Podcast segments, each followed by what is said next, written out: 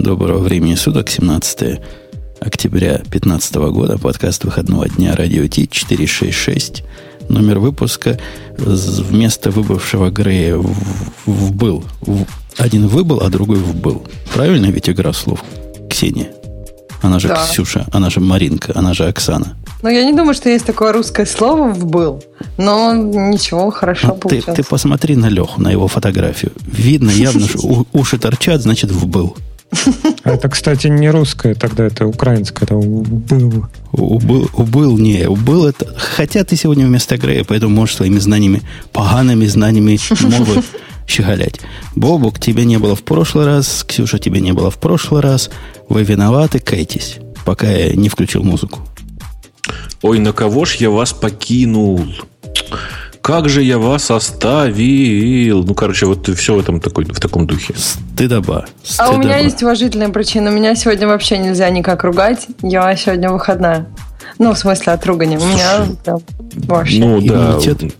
Да, Там иммунитет. В чате, в чате быстро начинаете поздравлять Ксюшу, потому что вы ее не, не, не поздравили или мало поздравили с днем рождения. А, у меня тоже уважительная причина, конечно же, я просто спал. Не, в прошлый раз у меня самолет, да. Но ругать а все равно нельзя. Ладно, да. Ксю, Нет, Ксю, Ксюшу. А у нее вчера или сегодня? Ну, давай, ну, давай, где. давай для простоты сегодня. Сегодня. Но это не для простоты. Для округления. И, окей, значит, со все остальные там в чатике поздравляют Ксюшу, и, в принципе, уже можно наливать, по слухам, ей 21 стукнул. Так что можно. Ей уже можно пить даже в этой стране. Хотя, конечно, мы-то знаем, она с 16 пила, в 17 уже твердо знала свою норму. С 16, это, мне кажется, это уже э, все же заканчивают в 16. Понимают, что это уже опасно, понимаешь? Но я же дал тебе кредит доверия не с 13, как все пацаны, а 16. Да. Вот таким составом мы сейчас за, за рулями закрутим. Сегодня у нас концептуально интересный подкаст по целому ряду причин, но причины сразу, как только я смогу включить про наш мощный API, что сейчас занимает определенное время. Пошло? Пошло? Это шоу создано при поддержке Digital Ocean. Digital Ocean – провайдер доступного облачного хостинга. Всего за 55 секунд и 5 долларов в месяц вы можете создать свой облачный сервер в одном из дата-центров, расположенных в Нью-Йорке, Сан-Франциско, Амстердаме и Сингапуре, и управлять им с помощью простой, интуитивно понятной панели управления или воспользоваться мощным API. Начните прямо сейчас. Введите промокод RadioDefist при регистрации и получите 10 долларов бонуса на аккаунт. Вы, дорогие коллеги, спросите меня, что же такого в сегодняшнем выпуске концептуально революционного? Спросили а что же такого концептуально вот. революционного в сегодняшнем выпуске? Вот хороший, правильно, excellent question, дорогой ты мой. Ксюша, ты знаешь, следишь ли ты за новыми концепциями? Я даже не знаю, мне надо где-то было искать по слову докер или что. А, Я не думаю, что тебя так восхитила мышка, которой зарядка втыкается прям в пузико. В, Я в сомневаюсь. То ли дело в попку. Нет, оно не это самое. В старую пушку вообще никуда не втыкалось, поэтому это шаг вперед. Не, у меня сегодня две большие новости. Одна с нижней части тела, другая с верхней части тела. С нижней части она сидит на айроне, наконец-то. Так что сегодня первый раз подкаст записывается на стуле Айрон. Ура, товарищи. А, Ура! Я а, тебя поздравляю. Вверх... Какой, какой конкретный Айрон-то?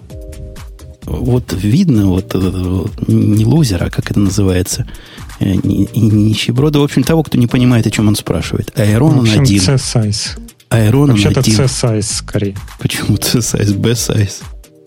Б? Зачем мне? А, я, я думал, баскетболист. Ты там на, на американских хатчах, нет? Ну, так отъезда, чтобы тебе надо было C-сайз. А еще есть разные сайзы этого Ирона? Три mm. размера есть. Бобок, mm-hmm. есть три размера больше, а видов других нет. Я не знаю, что ты имел в виду.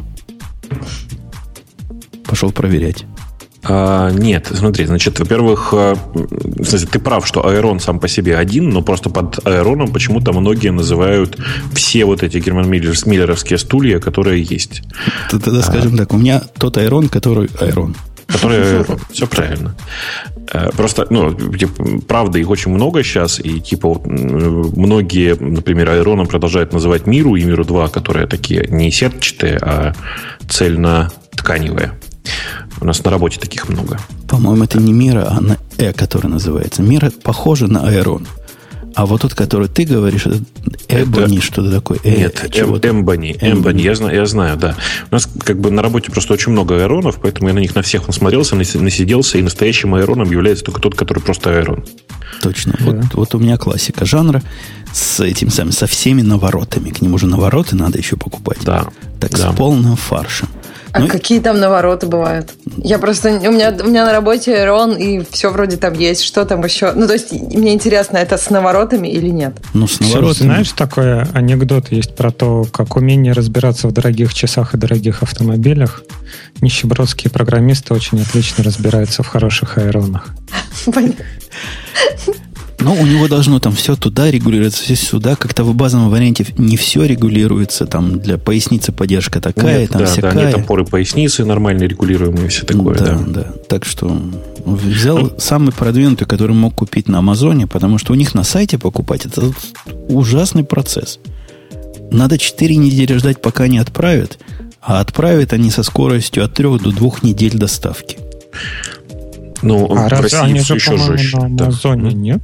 Амазоне на, на Амазоне я и купил по прайму, все в порядке, за, за полтора дня дошло как раз то самое, тот самый наборчик, что нужен. Плюс еще купил себе подголовник. Подголовник-то зачем? Ну, как-то он с ним круче смотрится. А, в этом смысле. Ну, окей. Да. Я просто ни разу не воспользовался и не, не очень понимаю. На работе Рома, у меня а тоже... Что там в России-то? Ну, в смысле, в России, во-первых, э, цены чудовищные, а во-вторых, э, у тебя два варианта. Если ты сходу не попал в ту конфигурацию, прямо готовую конфигурацию, которая есть у них на складе, то ждать ты будешь черти сколько.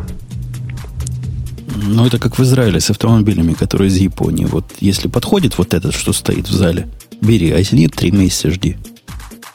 Ну да, ну так же, как в Америке с европейскими автомобилями, ты, э, ты хотел сказать. Почему? У нас Фиат, я когда на работу езжу, там есть а, гараж Фиата.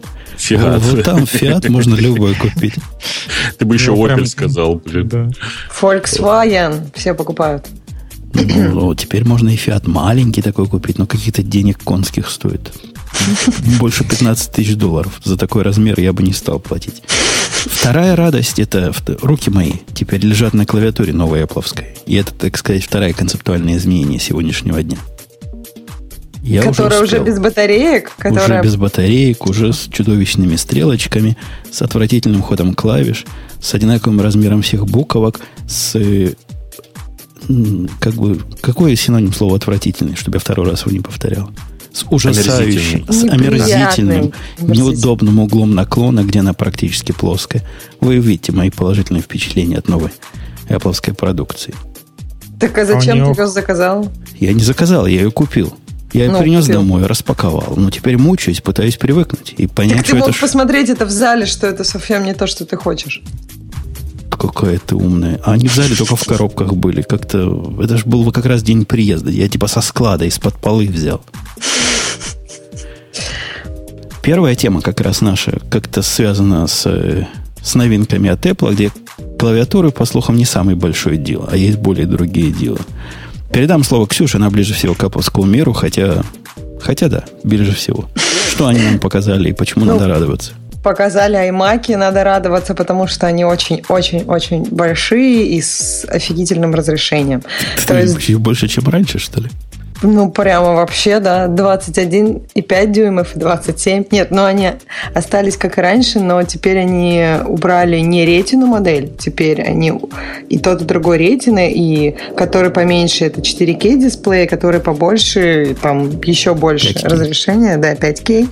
Вот, ну, по-моему, и цены у них стали дешевле, ну, то есть, как бы дешевле, чем были, которые за ретину. Ой, Раньше... Я, я уже закашлялся. Я, я смотрел Нет? себе цену на новый, вот этот iMac 27. А, ну ты там все набрал по максимуму, да? Ну, по скромному, 3 терабайта диск, 32 гигабайта памяти, i7 4 ГГц. Догадайтесь, сколько вышло? 5? 3 300 или 3 400. Ну, да, ну, дешевенькие такие прямо вообще. Ну, э, они же называют стартовую цену. Стартовая цена для маленького полторы тысячи долларов, стартовая цена для того, который побольше, 5К, 1800. Э, ну, понятно, что если ты выбираешь там все по максимуму, это, по-моему, один терабайт у тебя есть э, диск. Просто жесткий, даже не, да. не Fusion. Просто жесткий? Просто, просто очень у них вообще все... Просто все... жесткий. Просто жесткий. все Fusion теперь, Просто нет? жесткий. Просто. Ну, Просто я, я проверял. У нас тут единственный человек в студии, который богатый, это Бобук. Он обычно покупает все сразу. Ну, что было. Потому что не может удержаться. Потому Бобук. что может, да. Бобук, расскажи, ты какой Скажи. будешь брать или два сразу? Ни, никакой брать не буду. Эм, я не понял, зачем мне новый iMac. Ну, типа, я раньше всегда жил на iMac. Потому что это удобно, потому что ничего не, не занимает никакого места на столе и все такое. У меня сейчас ну, как бы просто нет смысла. У меня есть два хороших монитора, у меня есть э, два разных MacBook Pro, и я просто потерял смысл в iMac как формате. Погоди, Кажется, погоди, что значит да. хороших? У тебя есть 5К монитора? Два ну, 5К монитора? У меня есть два 4К монитора, и я, если честно, не вижу э, большого смысла менять его на один 5К. Главное, что у, не, у него есть два Pro. Да, ну в смысле, у меня, кроме всего прочего, есть два, два MacBook Pro, которые на самом деле основной компьютер. Вот, и что самое Не, страшное... MacBook или просто Mac, Mac Pro? Pro у меня тоже есть, но он один. А, ну, ты хотел удивить. А зачем тебе два, два MacBook, MacBook Pro? А То есть знаешь, ты с двумя обычно получилось. Ходишь? Так получилось. Если вы помните, у меня один сначала украли, а потом я его с помощью Find My Mac нашел. А, а и, и как бы отобрал. Но э, просто, ну, типа за это время я успел купить другой MacBook, потому что без ноутбука жить невозможно. Но а старый решил не на продавать? самом деле не в этом. Старый решил не продавать, но какой смысл? А, я на самом деле не об этом. Я о том, что, кажется, за прошедшие годы поменялся формат использования компьютера, мной, по крайней мере. И у меня вот сейчас включен, ну, у меня сейчас стоит два монитора вот 4К включенных. Я на самом деле на них за все время радиота вот сейчас не посмотрел ни разу. Потому что кажется, что портативность ноутбуков э, ну, пересилила все желание в простых кейсах пользоваться большими экранами. Если у меня есть MacBook, зачем мне еще iMac для того, чтобы что-то делать? То есть я, я потерял смысл стационарного компьютера. Я думаю, слушатели вместе со мной заколдобились от твоего выражения. Вот мы, мы, мы с Лехой, который на Java программируем, нам надо как можно шире, как можно больше, и лучше бы три монитора, чем два. А ты тут ну, на одном 15 или 13 дюймовом. Какой у тебя там дюйм? В смысле, нет, у меня сейчас, конечно, вот 13-дюймовый, вот прямо сейчас. Но Э, я могу всегда подключить монитор. Это фигня вопрос. Ну, ты же не подключаешь. То, что ты можешь, это, конечно, это важно. я сейчас не подключаю. Потому что сейчас я в радиоте, где у меня есть чат шириной примерно, сейчас скажу, 130 на 24 э, текстовых э, значения. И браузер, и Skype.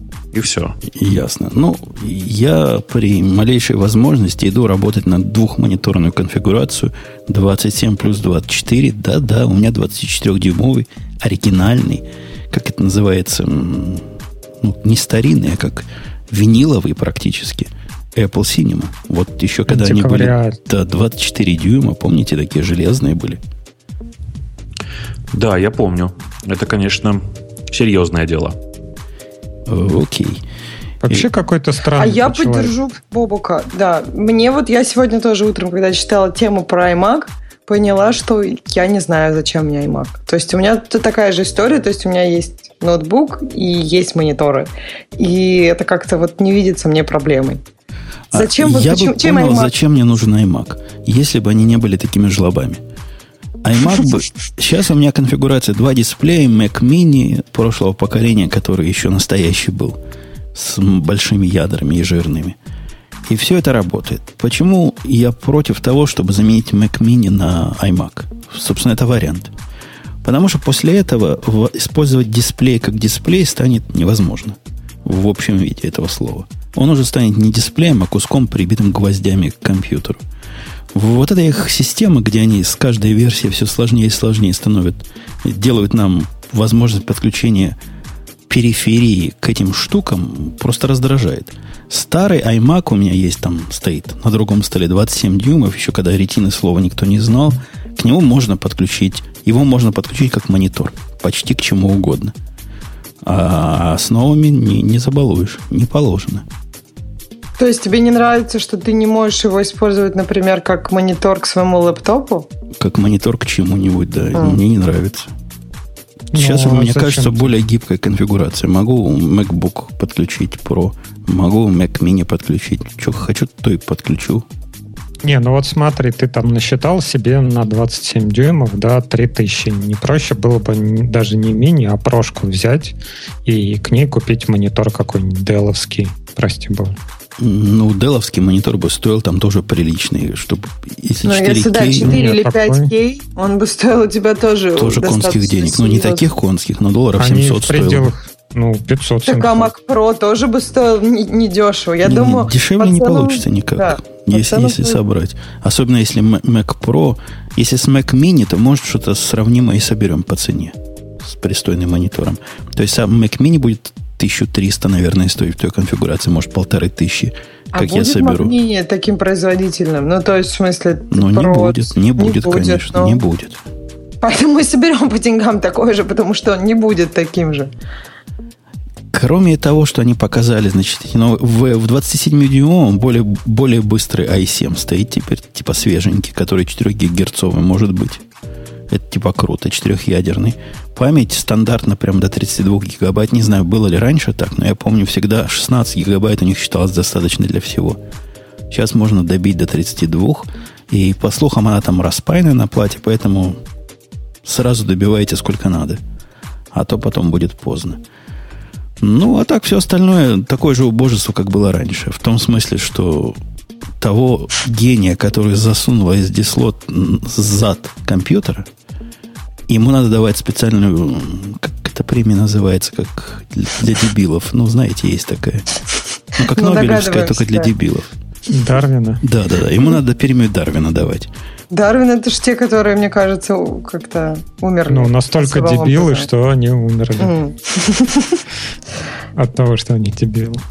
Я, то есть, э, поборники, вот эти ваши, ваши Ксюша Мако, филы, говорят, что ну что, повернул дисплей на ноге, засунул карточку, повернул обратно, и вся, и вся тебе радость. Это какое-то, конечно, убожество.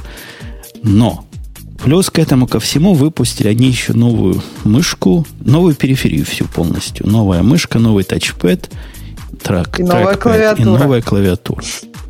И этого события я ждал, ждал, ждал, ждал, ждал. Настолько ждал, что сразу пошел в Apple Store. Хотя было а... написано, что еще не завезли. А почему ты ждал? У тебя как-то испортилась старая клавиатура? Или Нет, как? старая клавиатура у меня настолько замечательно работает, что просто надоело. А. Она работает и работает, она еще та первого поколения с тремя батарейками. Mm. Раньше же три батарейки да, ставили, потом теперь две. было, да, я помню. Тачпэд, тракпэд у меня новый. Я его недавно поменял, потому что старый просто помер. Но все равно я люблю эти штуки. Иногда хочется клавиатуру поменять. Поэтому пошел с радостью за этой клавиатурой. Стоит она 100 долларов. Выглядит, как я выше донес, как, как, э, почти как раньше, только хуже. По, по-моему, замечательный пример, как взять продукт, который был в принципе без претензий, но и без проблем. И сделать продукт, который претензий и проблем полный, полный вагон. Прямо ужас, ужас, кошмар, кошмар. Не, а что у нее не так с ходом клавиш-то? Ну, с ходом клавиш у нее все не так. Они ходят меньше, чем на MacBook Pro. Я подозреваю, что это ну, несколько... Как на MacBook. Это несколько больше, чем на MacBook, по ощущениям. Я аж на обоих нажимал. Говорят, у них не совсем такой механизм. Но это раздражает. Кроме того, клавиши стали звонкие. Они звенят прямо. Вот сейчас я микрофон к клавишам подвину. Погодите. Подвинул. Ух ты, да. Такие звонки. Ну, написано, что механизм у них обычный, то есть вот который с таким сходом ножничный, он называется, видимо. И ход у них один миллиметр. Вроде, не знаю, мне кажется, не так уж и мало. Тебе кажется, Наверное, что... в два раза меньше, чем было раньше, или в полтора mm. раза меньше. И как-то все немножко не так Ну, со стрелками, ладно. Они поменяли расположение. А, оно и раньше было неудобное. Маленькие вертикальные и были маленькие горизонтальные. Так, чтобы теперь вообще мозг сломать. Большие горизонтальные и маленькие вертикальные. Ну, вертикальные остались, просто раньше вот это пустое, раньше место, которое было пустым, теперь заполнено стрелкой. Мне кажется, в общем, это логично. То есть раньше было проще промазать. Но, Но сейчас... За все это время пальцы-то привыкли как нащупывать да, это как-то. Да. А теперь ошибаются, нащупывают не туда. Зачем делать функциональные клавиши размером в обычные? Ну вот зачем? Ну вот зачем? Ну вот, ну почему? Вот для эстетики, правильно? Для эстетики. Мне тоже кажется, что это только для того, что она теперь выглядит такая вся ровненькая, одинаковая и, так далее. Но нащупывать стало, мне должно стать сложнее, да? Конечно, конечно. Все, Но что они же тоже не функциональны, они там какие-то такие которые комбинации, там, громкость увеличивают, уменьшают, как раз специально для этого, нет? Ну да, раньше FN, у меня они на FN все стоят, вот эти специальные функции. FN нажал, не глядя, пальчиками там по раз-раз-раз узенькую, узенький ряд нащупал, нажимаешь. Сейчас они все одинаковые ряды. Я не знаю, это надо как-то уметь сильно хорошо на слепой клавиатуре печатать. Черт его знает. Ну, они добавили подсветку, хотя могли бы. В принципе, теперь клавиатура заряжается. Почему не добавить подсветку? Ну, кто им мешал? Что им мешало? Ну, а в следующей версии что выпускать? В следующей версии добавят подсветку. У Logitech подсветка есть, а у этих, значит, никак нельзя. И, Слушай, и, а вот это вот справа вверху, это вытащить сидером? Ну, вот вытащить что угодно. На ней есть всякие функциональные. FN с, с альтами, контролами с ней работает для всяких специальных. По-моему, этом отмаунтить флешку тоже ей можно. Хотя, наверное, если есть и сидером, то и он вылезет. А почему Escape такой гигантский стал? Прямо он вообще такой, какой-то. всегда был. Нет, вот я сейчас смотрю на, а, на клавиатурах, на ноутовских, то есть он маленький. А, да, ты а права, ты права. Он был такой же, как все функциональные. Я вот достал а старый. А сейчас он какой-то прям Теперь он жи- жирный. Жирненький, да. Жирненький. Видимо, часто нажимать надо. Но это даже не самое главное. А самая главная претензия в том, что я купил клавиатуру и после этого сразу судорожно полез в шкаф, не поверите, искать что. Провод? Нет. Лайтинг? Нет. Как провод был в комплекте. Не надо уж наговаривать. Я искал какое-нибудь устройство, от которого можно оторвать резиновые ножки и переклеить к этой клавиатуре. Потому что угол ее наклона ну, стал сильно другой, чем раньше. А как раньше мне нравилось. Она практически плоская сейчас. Ну, я не знаю, в градусах как это померить? Ну, сильно-сильно хуже нагнуто а, ко мне, чем а раньше. Твой ноутбук тебя не приучил к тому, что вот теперь угол у тебя другой? Ну, то есть ты как то у тебя есть клавиатура, у которой угол раньше был больше, и ты пересаживался между клавиатурой и ноутбуком, правильно? Да, на ноутбуке было не очень удобно, хотелось его нагнуть, но как-то, а. видимо, пока на коленях его держишь, сам, сам он нагинается как надо. Регулируется коленями. А здесь совсем-совсем плоское. Они говорят, это полезно для кистей и всяческих прочих частей тела. Меня раздражает. Пришлось приклеивать ножки. Бобук не уснул. Бобук отошел, отвечая в чат. А может, уже и вернулся, если даст голос. Еще не дает голос. Да, это что касается клавиатуры моего гнева. Э, что касается мышки, ну, у меня вообще слов нет. Ну, мне кажется, это, такой, это такое сейчас поле шуток, что если бы они этого не сделали, то мир бы много потерял. Потому что мне нравится очень шутка про то, что э, Apple Car будет заряжаться каким-нибудь странным образом. У нее тоже будет зарядка э, вставляться в, как бы, в нижний отсек, то есть в пузико, как у мышки. Мне кажется, что это здорово. Я не знаю, правда, с какого не знаю, с какого перепуга они могли так сделать, и что ими двигало в этот момент, и как мышка должна лежать в момент зарядки. То есть ей, очевидно, невозможно пользоваться, правильно? Да ей даже невозможно было пользоваться и без этих нововведений. Она осталась такая же неудобная, убогая, как была раньше.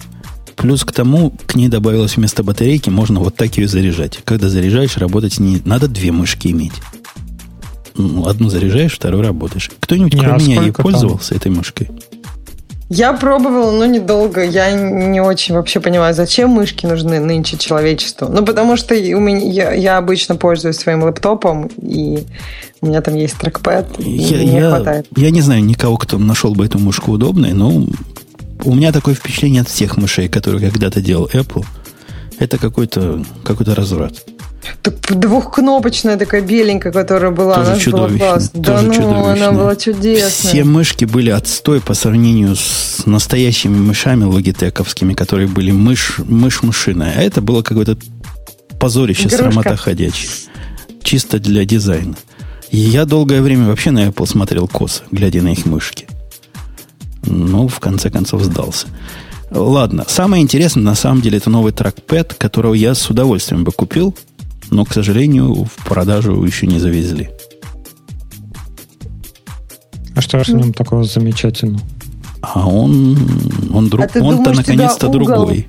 Тебя угол не расстроит, у а тебя не будет я такого... уже нашел, откуда отрывать а, резиновые, резиновые ножки. Да. Понятно. Я ему таких же ножек оторву. И приклеен он станет под точно таким же углом, как моя клавиатура, в принципе, нормально. Он стал больше. Это круто. Говорят, у него можно нажимать, кликать везде, а вот в старом, типа, кое-где было трудно кликнуть. Но это Но тоже у него правда. Force есть теперь. У него клика теперь нет, у него типа Force Touch. С этим можно жить, потому что я так живу с MacBook Pro уже. У него есть вот этот тройной, это Force Touch называется, да, тройное угу, нажатие. Да. Слушайте, а как делать на, клави... на компьютере, у которого нет тройного нажатия, вот этот модный эффект э, с э, когда два окна рядом друг с другом стоят. Ну, вы знаете, когда нажимаешь Force Touch, сплитскрин делаешь, на максимайз нажимаешь, держишь, а не Мне кажется, в настройках можно поставить... Но у меня тоже есть Force Touch, я не знаю. Мне кажется, что это просто устанавливается в настройках. Я не нашел где. Не то, не то чтобы сильно хотелось, но как-то не по-эпловски. Непонятно даже, как эту функцию задействовать. И можно ли задействовать вообще без Force Touch. Короче, будет теперь такой же не настоящий клик. Зато большая поверхность и, и белый цвет. Он теперь не алюминиевый, а белый, как цвет клавиш. А подожди-ка, а в нем вот этот клик тоже идет отдачей? Да-да, тоже фальшивый. Фейк такой. А, интересно. Говорят, просто долгим удержанием на full screen кнопку. Ну вот я держу, держу, держу, держу, все еще держу, ничего не происходит. Не... Может, тебе надо Эль Капитан поставить? Хорошая идея. Стоит. Стоит, но не помогает. Э, собственно, все у меня по, по, по теме. Ну да, по-моему, никаких больше, ничего такого нового больше не было. Вот. А, кстати, а вот это вот э, у них сзади такая, как полоска у клавиатуры и форстачи, это просто... Не сзади, спереди, нет? Да, это не сзади, мне кажется. Ну, где лайтинг разъем? Да. Есть разъем вот лайтинг, есть вот такая, справа от него полоска такая. Ну, у меня это слева, так как держит. Есть полоса. Я не понимаю, что это такое. Подозреваю, что это антенна. Блютусовская. А, да, точно. Да. да? И там есть еще выключатель такой зелененький. А там есть, э, чтобы посмотреть, насколько она заряжена? Как можно эм, посмотреть? Хороший вопрос. У меня она пока не разряжалась. Поэтому, наверное, выскочит сообщение, что, мол, заряди клавиатуру. Ну, как-то, а чтобы на самой клавиатуре. А, да, подходит. Нет, клавиатуре нет, но Magic Keyboard выбираешь в Bluetooth девайса, говорит battery а. level 100%. Mm, ну, хорошо. Она, она у меня уже, смотри, 4 дня и все 100% и 100%. Ну, Подожди, она вот поэтому по кабелю по лайтингу не работает, она по Bluetooth работает. Она по лайтингу работает, парится сама, а по Bluetooth тоже работает, когда выделишь Lightning. Она и так, и так работает. А. Ну, по идее, она должна работать неделю, но если у тебя 4 дня Не, месяц, и... месяц должна а, работать. месяц? Сказано месяц О, ну, на зарядке. Ну, все, тогда, тогда да. Ты, тогда ты их с Apple Watch перепутал. Да уж, Apple Watch неделю. Apple Watch один день бы прожил.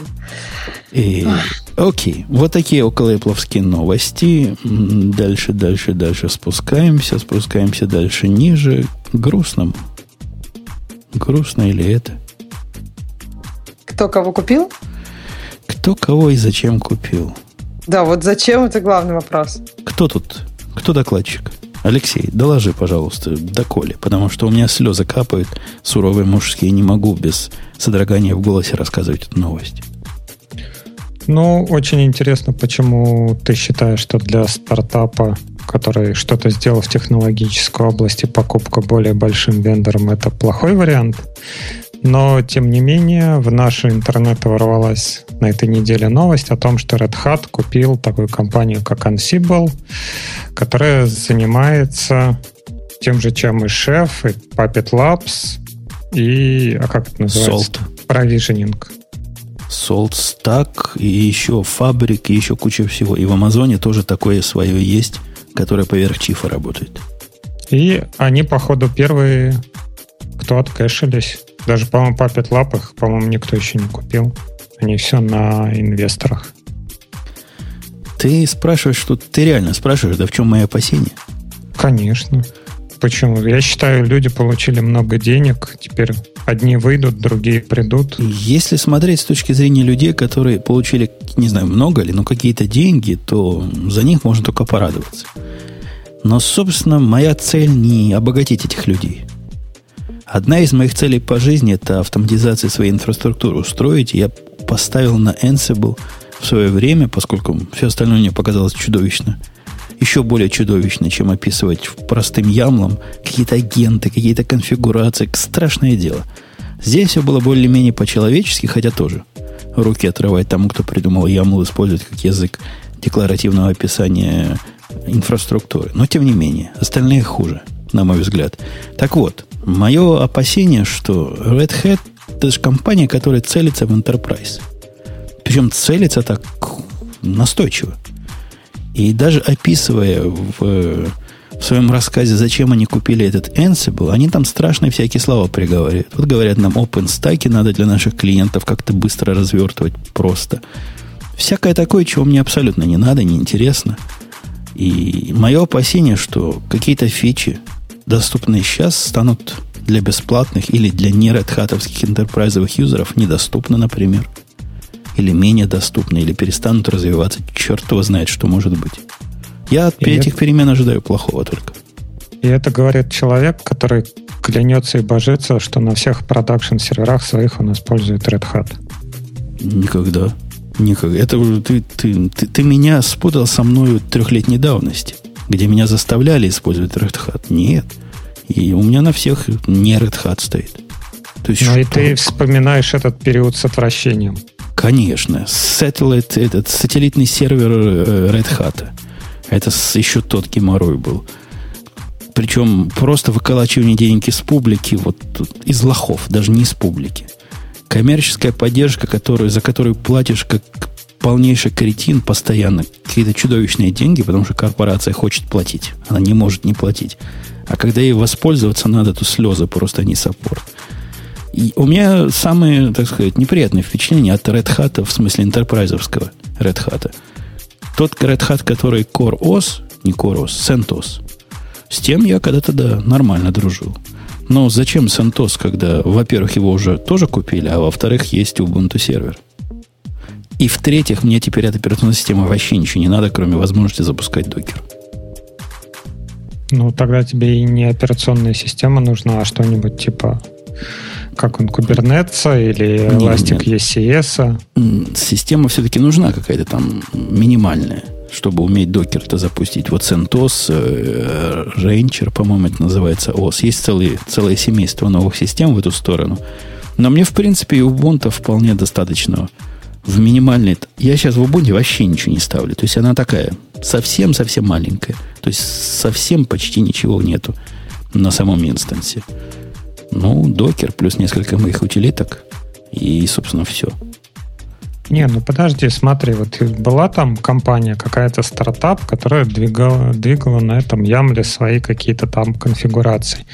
Сейчас они нашли большого игрока, который будет, ну, допустим, какие-то вещи делать для enterprise, там, разворачивать OpenStack.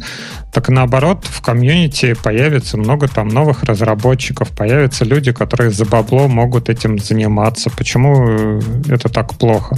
Ну, ну да, потому что там... развитие события, которого я опасаюсь, например, какая-нибудь фича то, что они считают интерпрайзной, например, фича э, подключения к э, registry AWS. То есть, чтобы ты не оперировал голыми IP-адресами и именами, а брал это автоматически из своего облака. Это очень интерпрайзная фича, по большому счету, правильно? Она прямо просится ее сделать за деньги.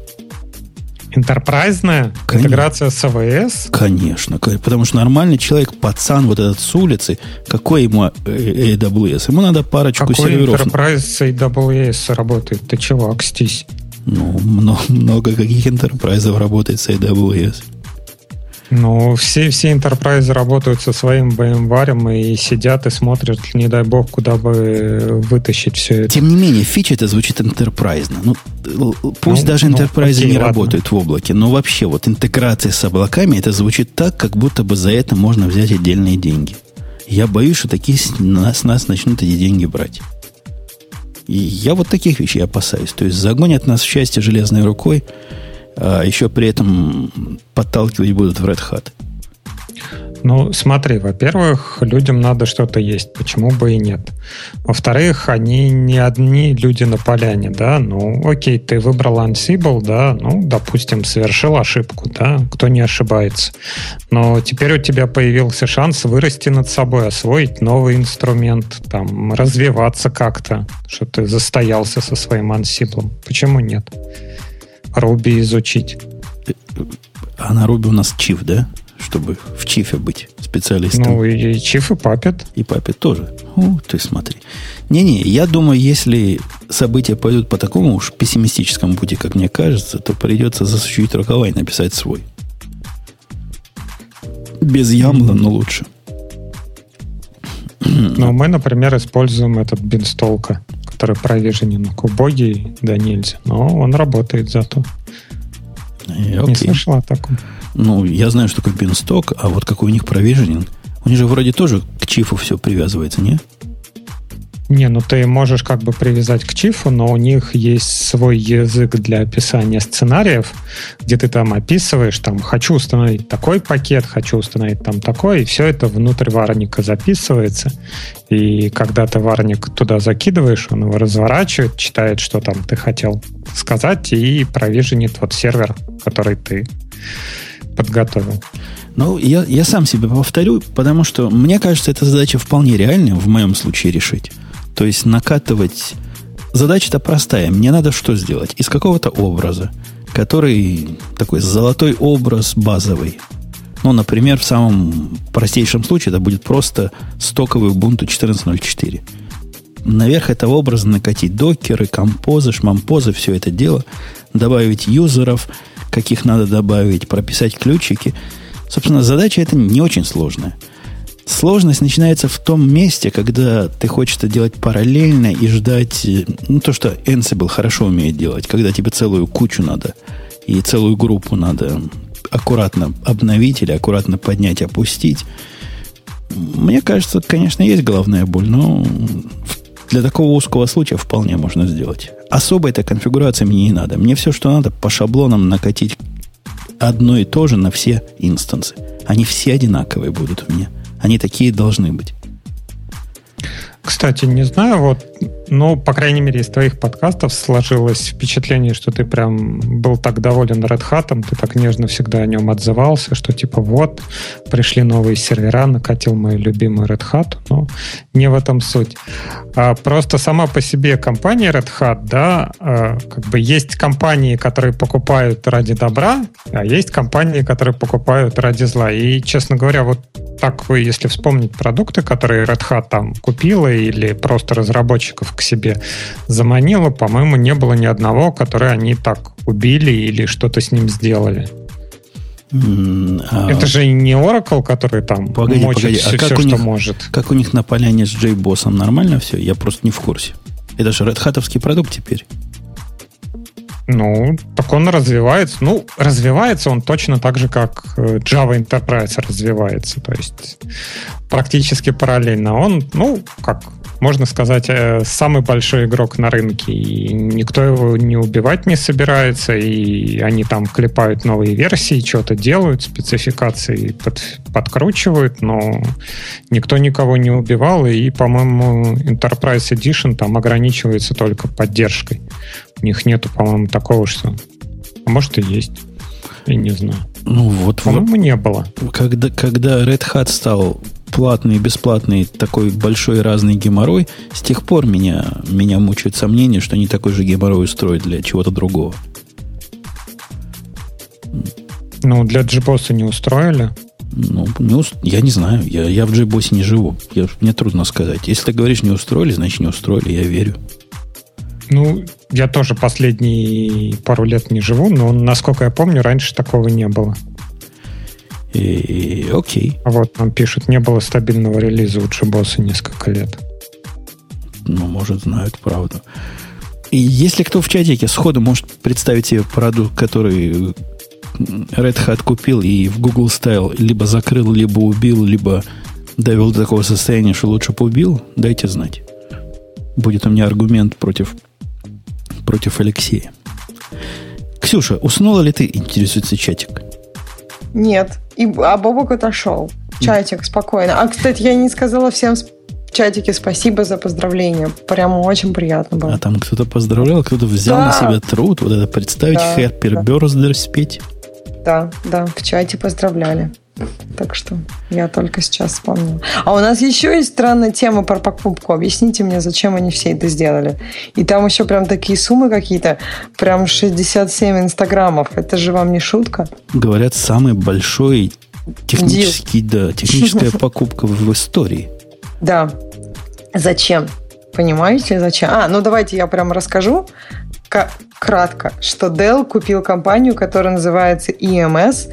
Причем эта компания, я так понимаю, самый большой ее актив – это VMware. Правильно? Вот. И, видимо, у них там еще много каких-то компаний. И вот зачем Dell это купил за 67 инстаграмов? Зачем? Ну, вот это EMC, который они купили, да, у них VMware это большой актив, несомненно. Кроме того, EMC мне известен как как-то с дисковыми системами связанное имя. Я ведь прав? Ну, ну вообще-то да, и они, по-моему, как раз крупнейшие. Не TAP и EMC, они, по-моему, как раз первые два крупнейших. И Dell, если решил их купить, как раз э, только ради того, чтобы полезть в Enterprise и всякие дата-центры по стораджу и... То есть свои сервера вместе со стораджем сразу запихивать в дата-центры. Я а не Dell думаю, разве что они... сейчас не в Enterprise? Ну, это сложный вопрос. Dell делал разные телодвижения в сторону отказаться от серверного рынка вообще. Я не знаю, чем они еще бы занимались, но были у них попытки. Теперь они, наоборот, входят туда по колено, то есть по пояс, то есть по горло. И аналитики говорят, что Dell хочет остаться последним игроком на вне облачном рынке. То есть они типа настоящие поставщики решений для такого настоящего кондового Настоящих железок. А не да. ночи будет помянут Oracle. Он как раз и поставщик и стораджа, и серваков.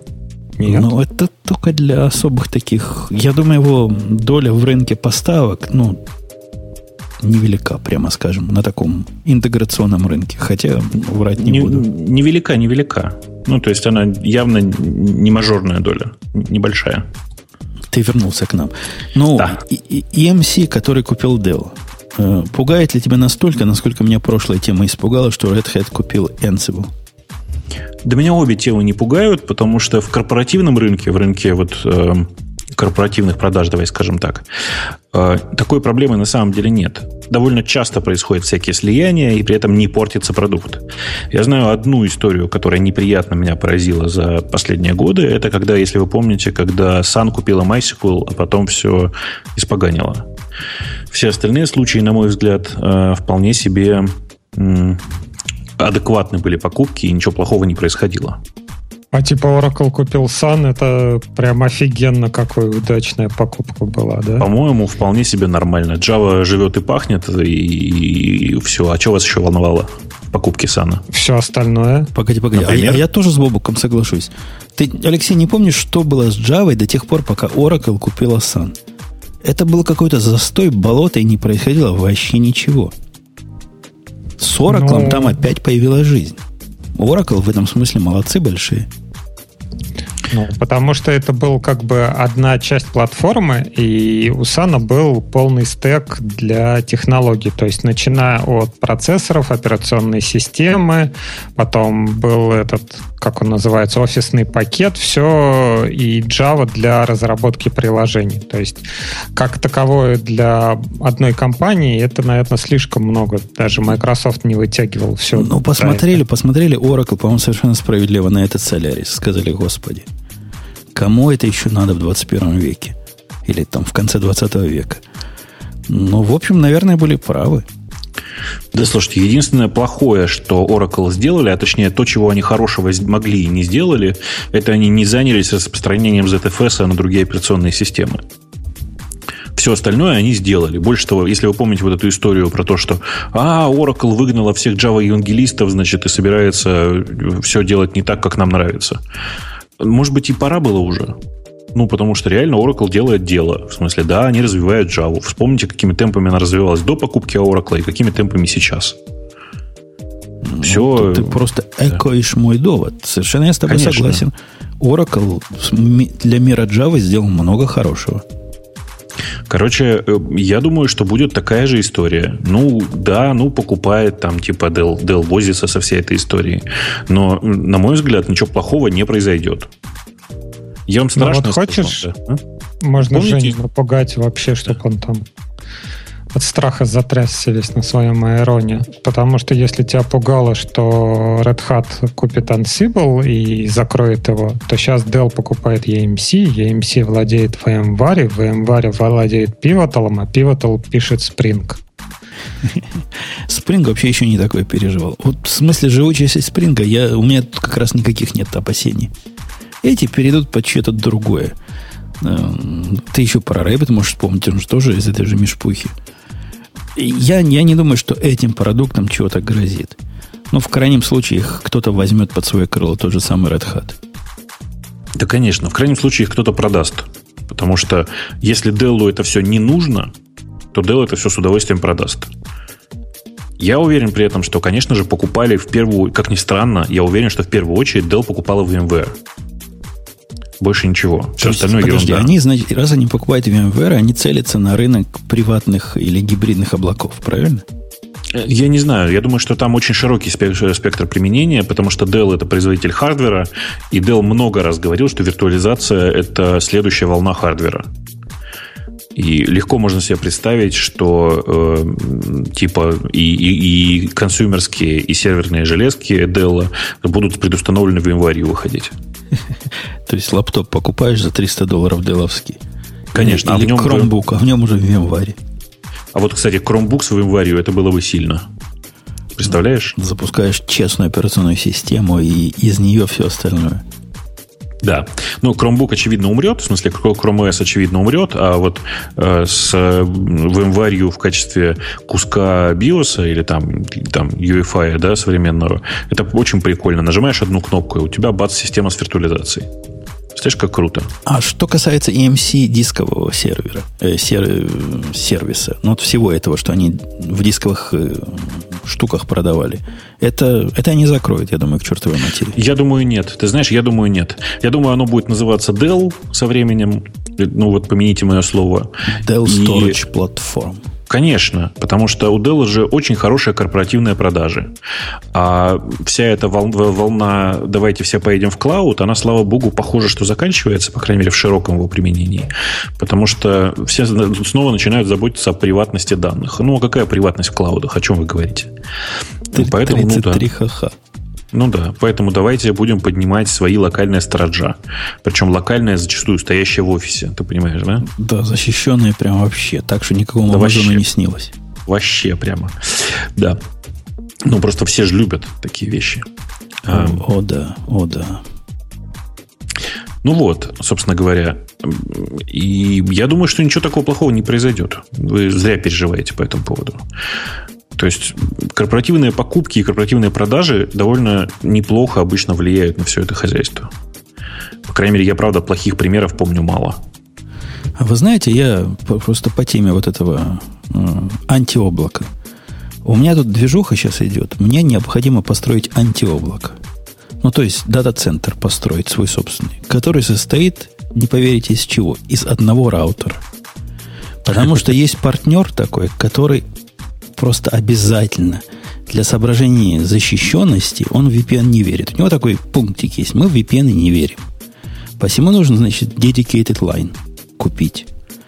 Подключить ее к какому-то раутеру, а с этого момента их уже не интересует, что дальше будет. То есть, лишь бы мы с ними были в физической линии подключены. Это совершенно странный рынок. Вот этот рынок живет в 80-х. Пробовали ли вы покупать вот такие услуги относительно недавно? А разве у Амазона нету кидать линию Нету. Напрямую в дата-центр. Ну, не то, не, то, не то, что нету. Это называется Direct Connect. Ну, но да. чтобы напрямую с Амазоном делать, тебе нужно гигабитную линию купить. Мне надо 5 мегабит. 5 мегабит купить нельзя, можно 50 купить через партнеров. То есть необходимо через партнера это делать. То бишь, э, вот этот сокет на стороне партнера заводится, линия прямо к нему идет, а уж потом в Amazon. Этот, вот, вот эта индустрия осталась даже не в 90-х, а в 80-х. Это вообще кошмар. То есть, ну, вообще просто конкретно.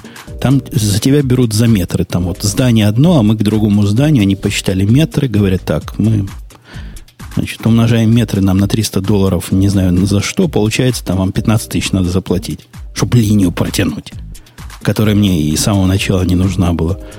Слушай, у меня к тебе странный вопрос. А как, ты, как вы думаете вообще, как ко всем вопрос на самом деле, как вы думаете, вот эта вот единица доллар на метр, ну или там сотня долларов на метр, она как должна называться? Нужно придумать, мне кажется, какое-то название хорошее. Как типа световой год для этого самого, а тут да, тут нужно какое-то хорошее такое вкусное название, чтобы легче было продавать. Они еще и продавать да. не хотят. Меня тоже удивило. То есть эти люди предполагают, что раз уж ты приходишь к ним, и, скорее всего, они тебя разведут на десятки тысяч долларов, и потом еще на какие-то тысячи в месяц, с тобой надо вдумчиво работать. Посему тебе назначают проект менеджера который, сука, звонит в 7 утра каждый день. Потому что он считает, что так надо – Первым делом он а, в календаре позвонить, значит, он Путуну в 7 утра разбудить. И начинает задвигать какие-то глупости. Я половину слов его не понимаю. Какие-то он там мне BGP куда-то втыкает, еще чего-то. Что он от меня хочет, я не знаю. Ты бы его спросил, вы пылесосы до этого не продавали? В общем, страшное дело. Это прямо рынок, рынок продаж э, вот этого железного, железной связи в большом долгу перед человечеством. Да. Э, окей, давайте к следующей теме. Поделился с вами болью, болью, болью, болью. Аргентина майка. Paper да. Dropbox. Вообще, кто-нибудь да. про него... Я его абсолютно случайно нашел через ссылку в третьей новости к пятой новости. Оказывается, это большой дел на прошлой неделе был. Я его даже успел потрогать. Мне прислали инвайт, я успел его потрогать. Э, ну, довольно странный продукт. На самом деле, многие там пишут, что это типа атака на Google Docs и прочие продукты. На самом деле есть точный клон, с которого, кажется, вообще даже копировали этот продукт. Он называется QUIP. Знаешь такой? QUIP.com. Угу. Я просто этим продуктом пользовался и до сих пор пользуюсь периодически, и он очень сильно похож на него. Прямо вот ну, местами до смешения похож. Отличаются немножко элементы дизайна. Э, что он из себя на самом деле представляет? Это такой... Э, нельзя сказать, что это замена Doxum. Это замена э, Rightly. Помните, такой был, который потом Google купил? То есть это продукт, э, заменяющий Microsoft Word. Причем с сильным акцентом на коллаборацию на совместное взаимодействие. Как-то так. Погоди, ну он не заменяет Docs. Ну, в смысле, Write не заменяет. Он заменяет какой-нибудь типа именно Write аппликацию или AI да. Write. Ну, что вот такое примитивное, простое-простое для введения минимально оформленного текста и Слушай, минимальных ты, заметок. Ты так говоришь, как будто кто-то в Google Docs пользуется чем-то другим. Кроме тупо писания текста. Ну, там разные фонтики, можно хедеры какие-то. Да, ну, футеры. никто этим не пользуется. Ну, ты что? Все, это, все как обычно же. Люди обычно открывают Microsoft Office и в нем пишут э, текст без всякого оформления. Ну, погоди, у нас тетка, знаешь, как пишет? Там у нее и эти самые на каждой странице как-то вбит гвоздями название Слушай, фирмы. Она как такие вещи умеет делать. Ну, ты просто так говоришь. Конечно же, такие люди тоже есть. Но нормальные обычные люди обычно просто открывают новые документы и фигачат. Да-да, теперь, теперь я говорю, смотри, говорю, классный у тебя документ, так красиво сделан. Теперь возьми все это и перепиши в маркдауне. Ну вот, да. А, кстати, есть, по-моему, готовые э, такие сервисы, которые берут док и перегоняют его в Markdown и обратно, если надо. Это, Но, кстати, а вы знаете, да. что в Redmine, в новом относительно, теперь Markdown поддерживается как один из стандартных способов разметки вики, и в тикетах и везде. Ну, это логично было По-моему, бы. от версии 3.5 и выше. У меня такой пока высокой нет. Но... Я, я бы еще на самом деле ожидал, что наконец-то люди начнут прислушиваться к окружающим и использовать Common Mark вместо Markdown. А у них ну, там раз... такой свой собственный Markdown, который невалидный в смысле ты не можешь HTML-элементы правильно туда вставлять. Такой очень Redmine Markdown. Ругаются. Ну, ругаются поборники Markdown. Я большой фанат, на самом деле, Common Mark, и окей, гитхабовский Markdown тоже плюс-минус похож на все это. Вот. Но это вообще обычная практика теперь. Я, кстати, я и в свете этого я не очень понимаю, на что рассчитывает Dropbox со своим пейпером. Видимо, просто на то, что у них есть большая аудитория и нужно с ней что-то делать. Если вы обратите внимание, они вообще просто сейчас нацелены на то, чтобы вот у нас есть типа контент, давайте людей стимулировать с этим контентом что-то делать. Ну, вот как карусель, помнишь, они делали в Dropbox? Ну, ну тоже, по-моему, продукт то ли мертв, то ли жив, я не знаю, кто им пользуется. Да, кто им пользовался, интересно.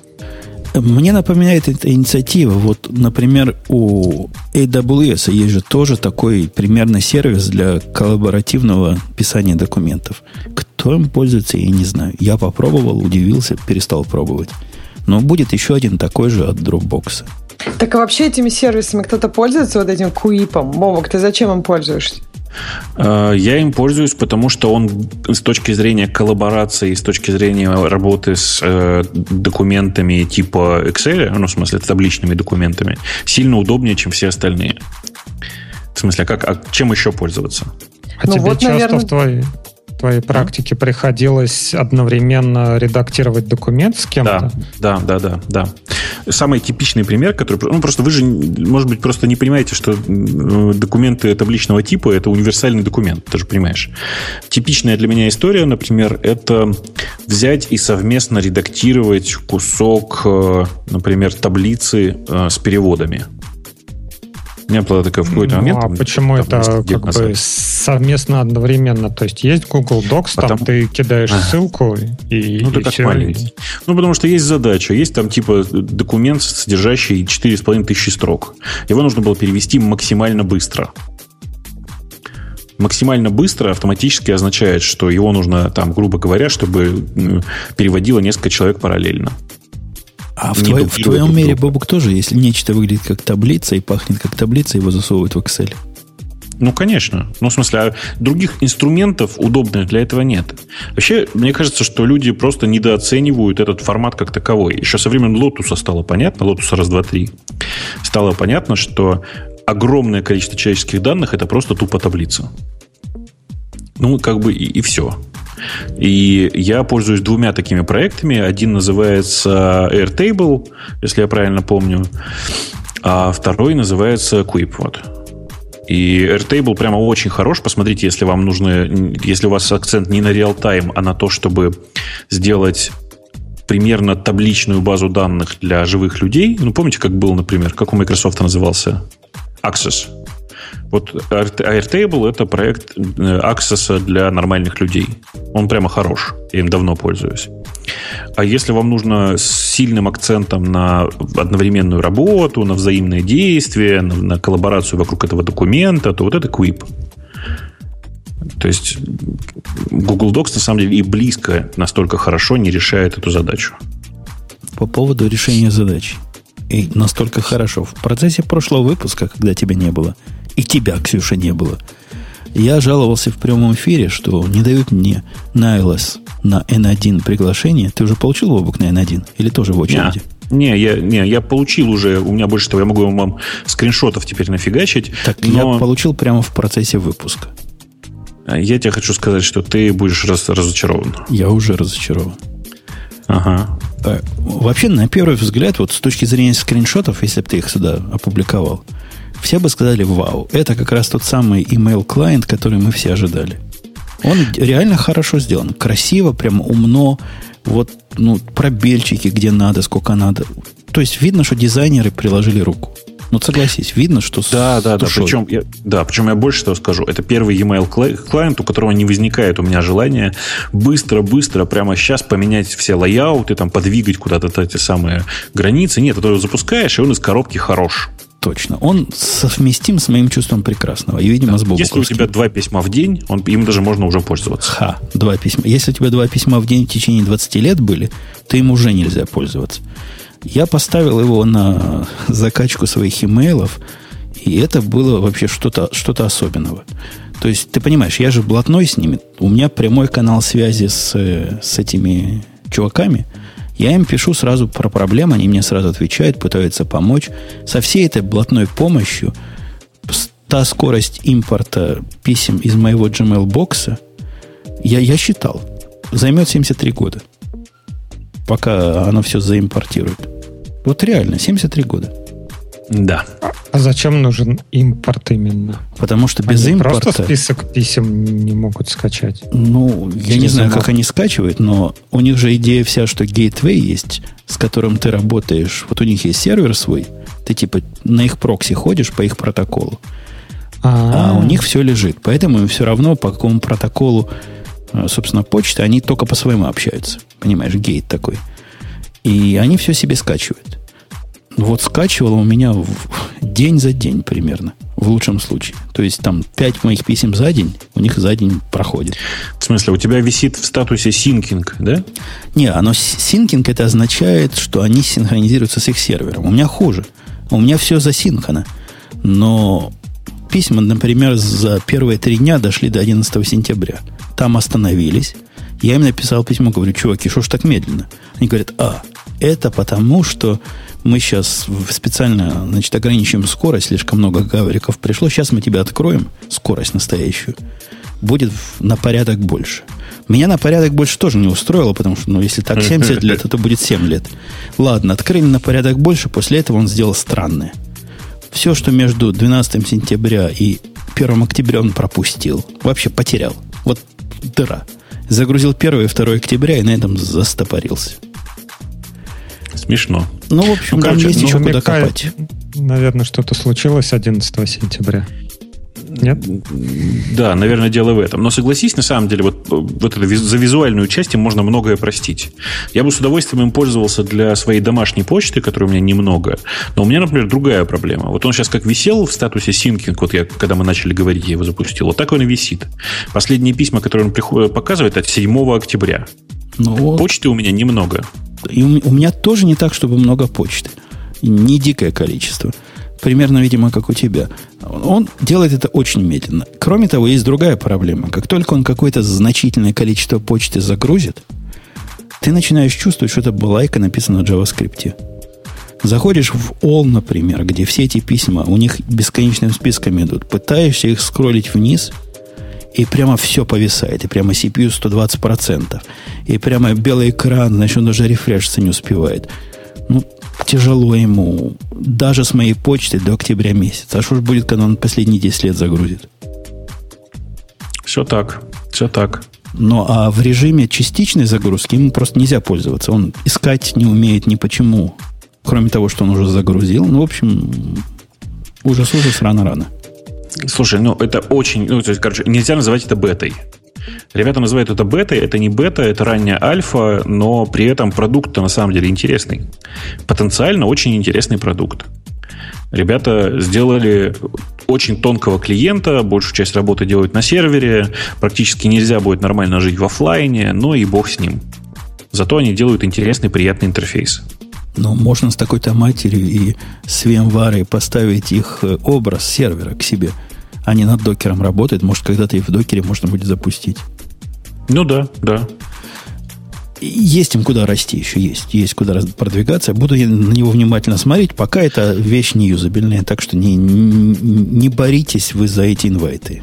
Ничего там особо такого нет, что вы могли бы использовать. Мне AirMail казался всегда тормозом, но AirMail по сравнению с N1 просто летает. Я а вообще... после... Да. А? Не, а какой смысл в отдельной такой балалайке, которая по своему протоколу работает, которая ничего там нельзя к ней подключиться нормально никаким клиентам? Ну, окей, она конвертит мап там в свои какие-то письмена, письмена. Ну и что? Почему тот же Mailbox, да, который для десктопа не лучше, чем это все?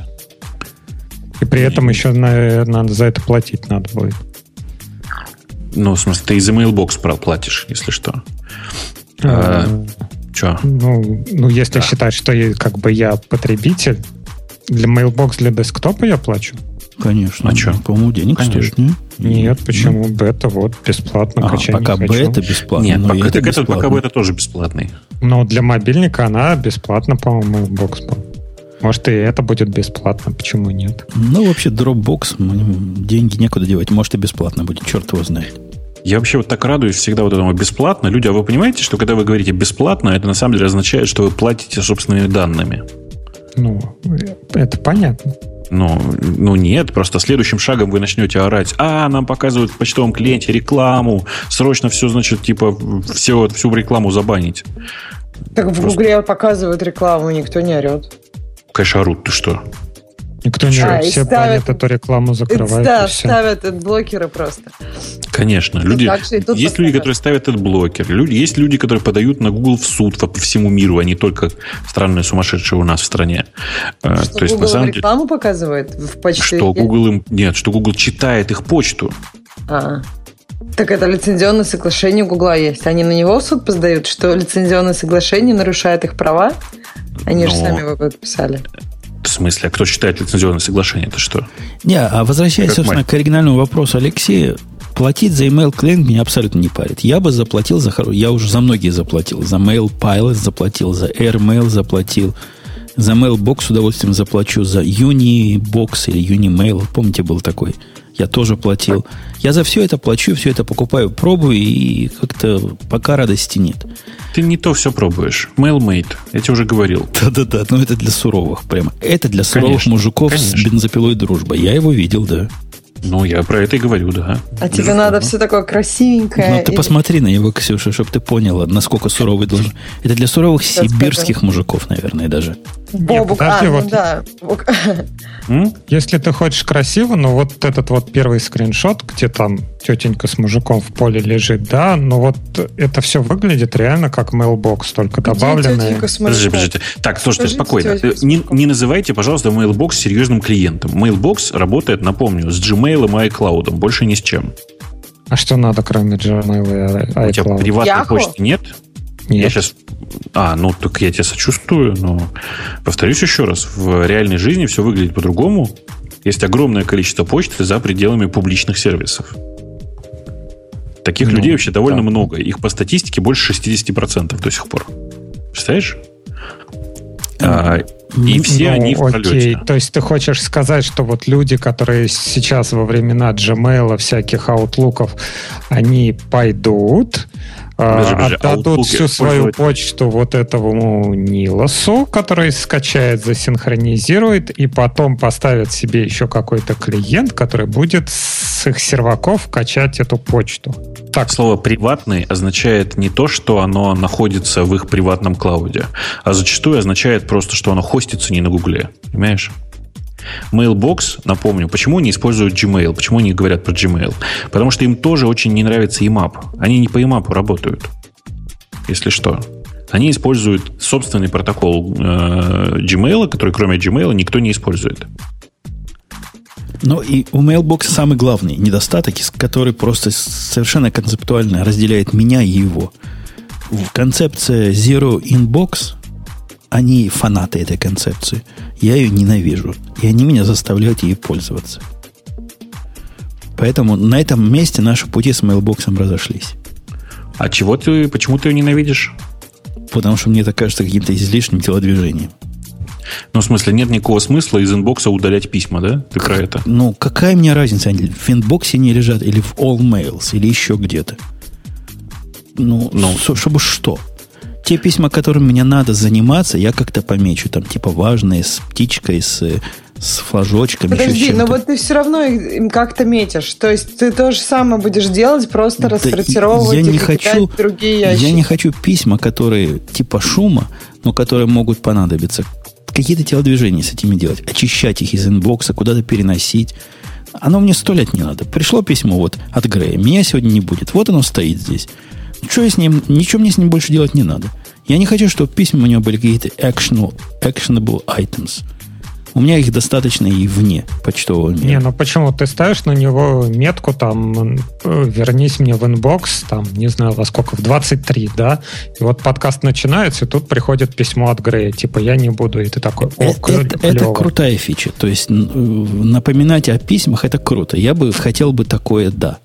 Но заниматься каждым письмом и решать, он как бы ну, белый или черный, его убирать или оставлять здесь и бороться за то, чтобы в инбоксе ничего не осталось, ну, не хочу этим заниматься. Так Мне там есть набор предустановленных времен. Ты просто говоришь, там, напомни мне на следующей неделе или напомни мне завтра.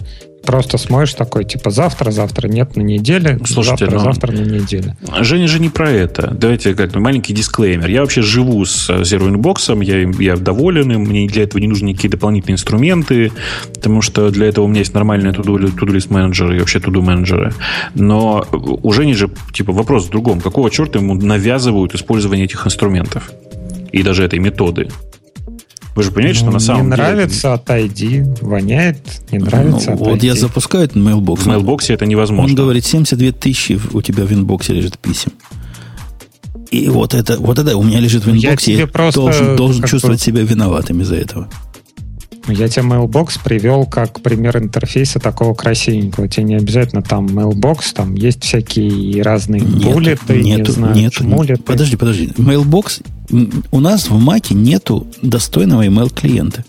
Ну, просто кроме мейла, достойного email клиента просто нету. Подожди, подожди, а что ты акцентируешь на слово Mac? Ты думаешь, где-то есть? Я просто другого мира не знаю. Может, у а, них окей, там просто... в виндах есть.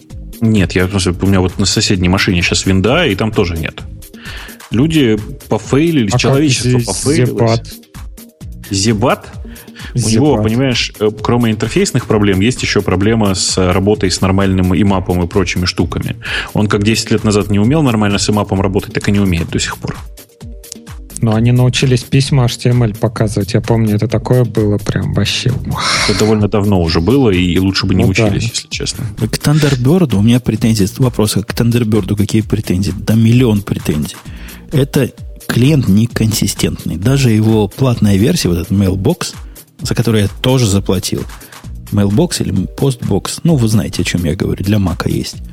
Он тоже неконсистентен. То есть, например, вы ставите сортировку в таком-то порядке или группировку такую-то, переходите между разными папочками, возвращаетесь, оно забыло, что вы поставили. Количество этих багов, которые были у него и три года назад, и сейчас, и, видимо, никого кроме меня не волнует, меня просто раздражает. Я, я с таким жить не могу. Может, я испорчен мейл, мейлом, app, у которого все вот это работает правильно. Возможно. У которого все это просто работает. Просто работает. Да ты выбрал сортировку, она будет так отсортирована всегда. Независимо да. от того, в какой ты переключился э, папочку. Ну, окей, хорошо, вот есть там Mail App, есть на айфончике Mail, да? Почему ты ищешь что-то другое себе?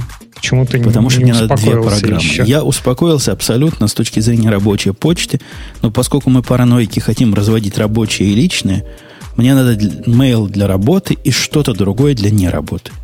Пока это что-то другое для неработы, это просто Gmail веб, запущенный внутри э, этой самой балалайки. Бог, скажи, да, как называется. Флюида. Внутри флюида, да, внутри флюидовского окна. Но на самом деле, Жень, причина не в этом. Ты просто не на тот вопрос отвечаешь. Зачем тебе все это нужно?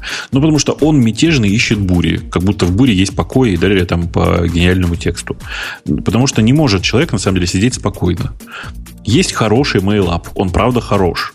Никто не спорит.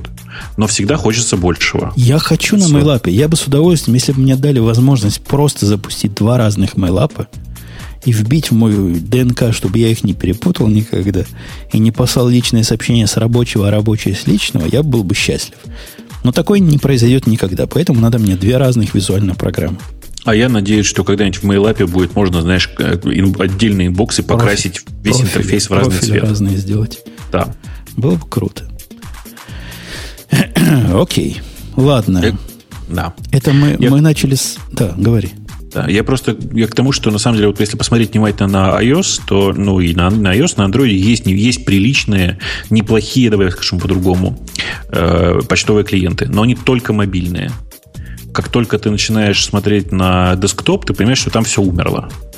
Я надеюсь, что это когда-нибудь исправится. Ну вот N1, этот N1 это хорошая надежда если оно, если все, что мы видим, это действительно младенческие болезни, а я надеюсь, оно и есть, то идея богатая. Создать вот такой расширяемый клиент. Идею сделать такой простой API для забора писем я полностью поддерживаю, в отличие от Алексея. Мне кажется, это хорошая идея. Тонкий клиент и толстый сервер – это правильный наш путь. Конечно, надо какую-то возможность этого толстого сервера для установки у себя, для параноиков, более простой установки – но это в ту сторону.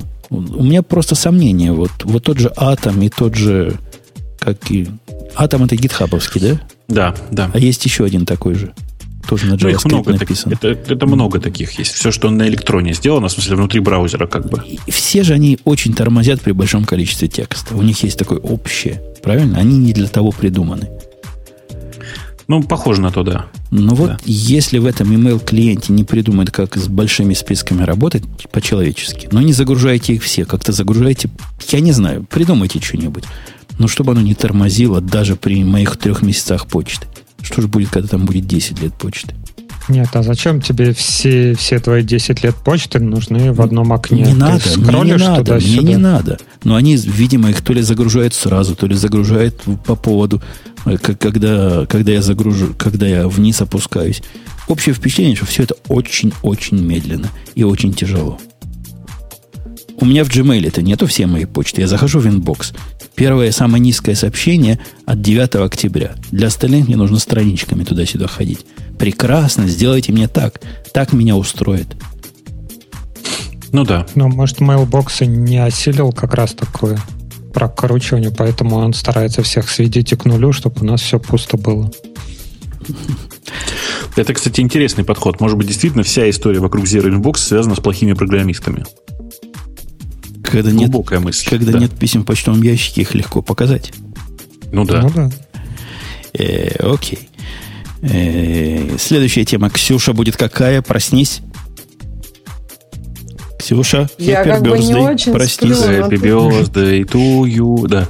Да, но тут как бы у нас тем-то уже совсем нет, интересно. Как нет? А, что а, на тебя смотрит? На тебя эта тема вряд ли смотрит.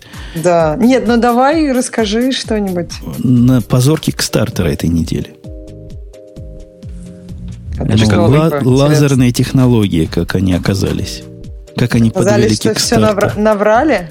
как обычно. Там на самом деле на Kickstarter много всего врут. То есть, ну, это, это крутое. Это, по-моему, чемпион покидал его. Почему? Потому что совсем не работает? Ну, Или что такое? Бобук, ты следил за идеей бритвенного станка нового, который да. никогда не надо затачивать, О, который расскажите. вечный, который бреет тебя лазером, который может бриться на сухую, который вообще революция в э, ухода за, за растительностью на лице, и, видимо, не только на лице. Ну, конечно, не только на лице. Это что? Конечно, все в этом вся идея была. Почему девочки вкладывались, как ты думаешь? Потому что, чтобы мужиков брить, что ли? Да сейчас. Короче, история простая. Ребята э, сделали страничку на, на Кикстартере, в которой предлагали вложиться в новую лазерную бритву. Она называется Скарп, да, называлась она? Правильно помню? Да, Скарп. А, а, Идея была простая, там были такие маленькие лазеры, которые приплели, очень красивый был видеоролик, как бритва приближается к волоску, и хобана вылетает лазер и поджигает, значит, этот э, волосок прямо у основания, то есть прямо около э, совсем уже кожи.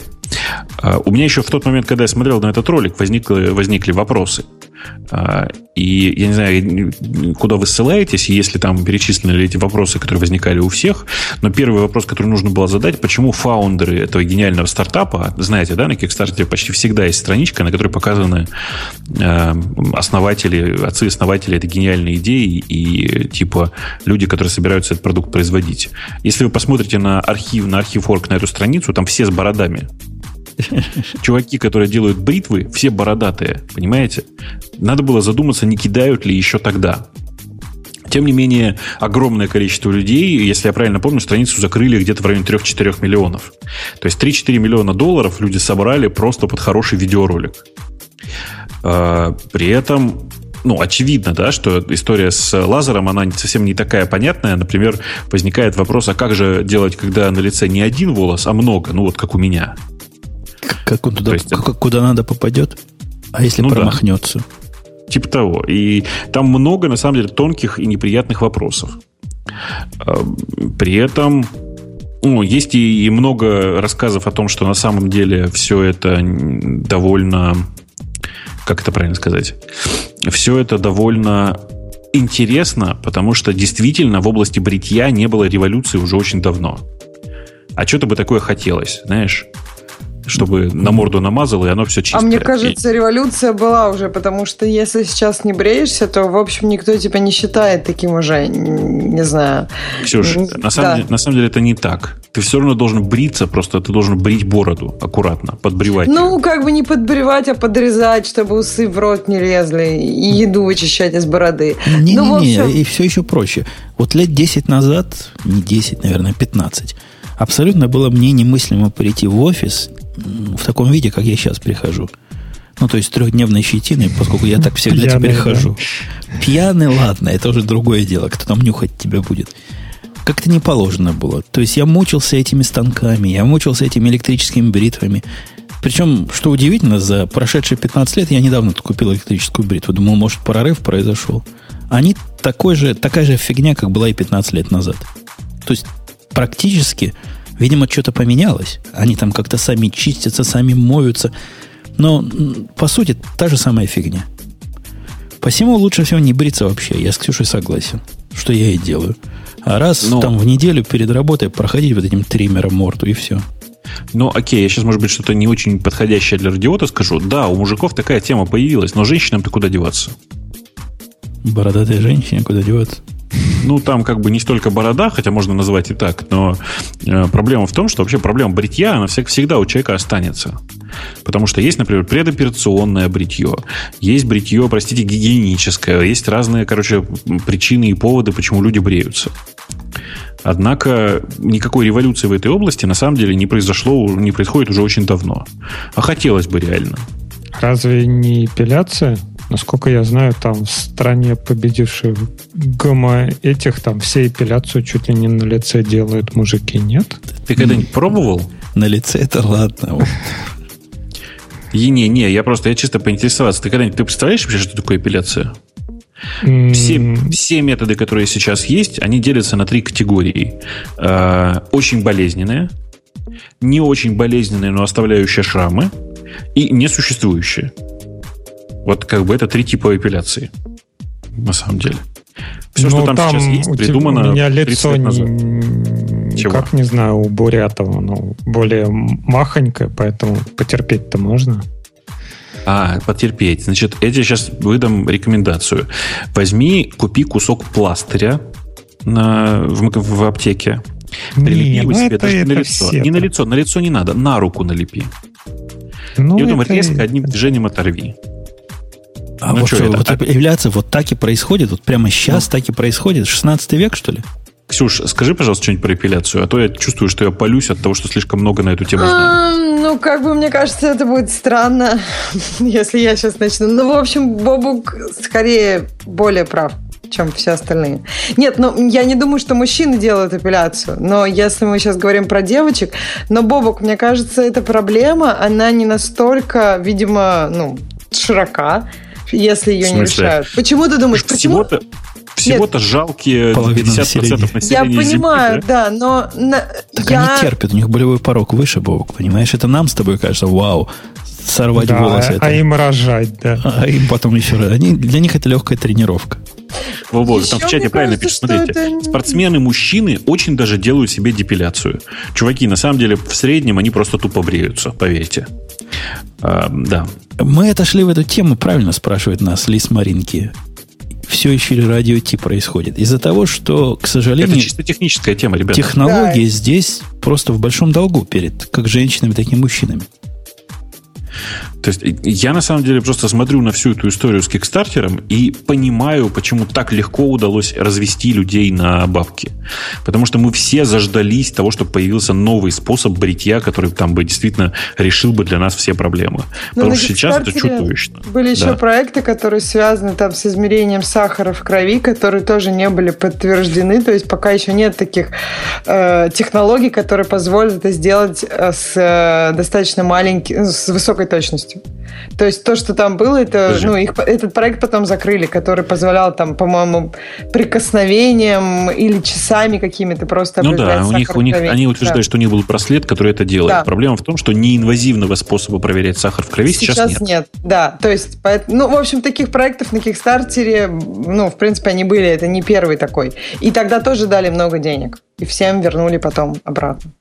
Нет, э, подожди, Сейчас Боб, ребята... у кого да. чисто а? теоретически, да, есть же лазерная эпиляция. Почему не может она... быть там... Сейчас, подожди, знаю, лазер... лазерная станка. эпиляция штука вот какая. Ты представляешь, как она работает, да? Она относится ко второй группе бобуковских затей. Не-не-не, а, я могу нет. рассказать. Да. Это, короче, угу. очень долго и нужно делать не один раз. То есть это нужно делать несколько лет. И как бы э, при лазерной операции работа производится с каждым волосом конкретно.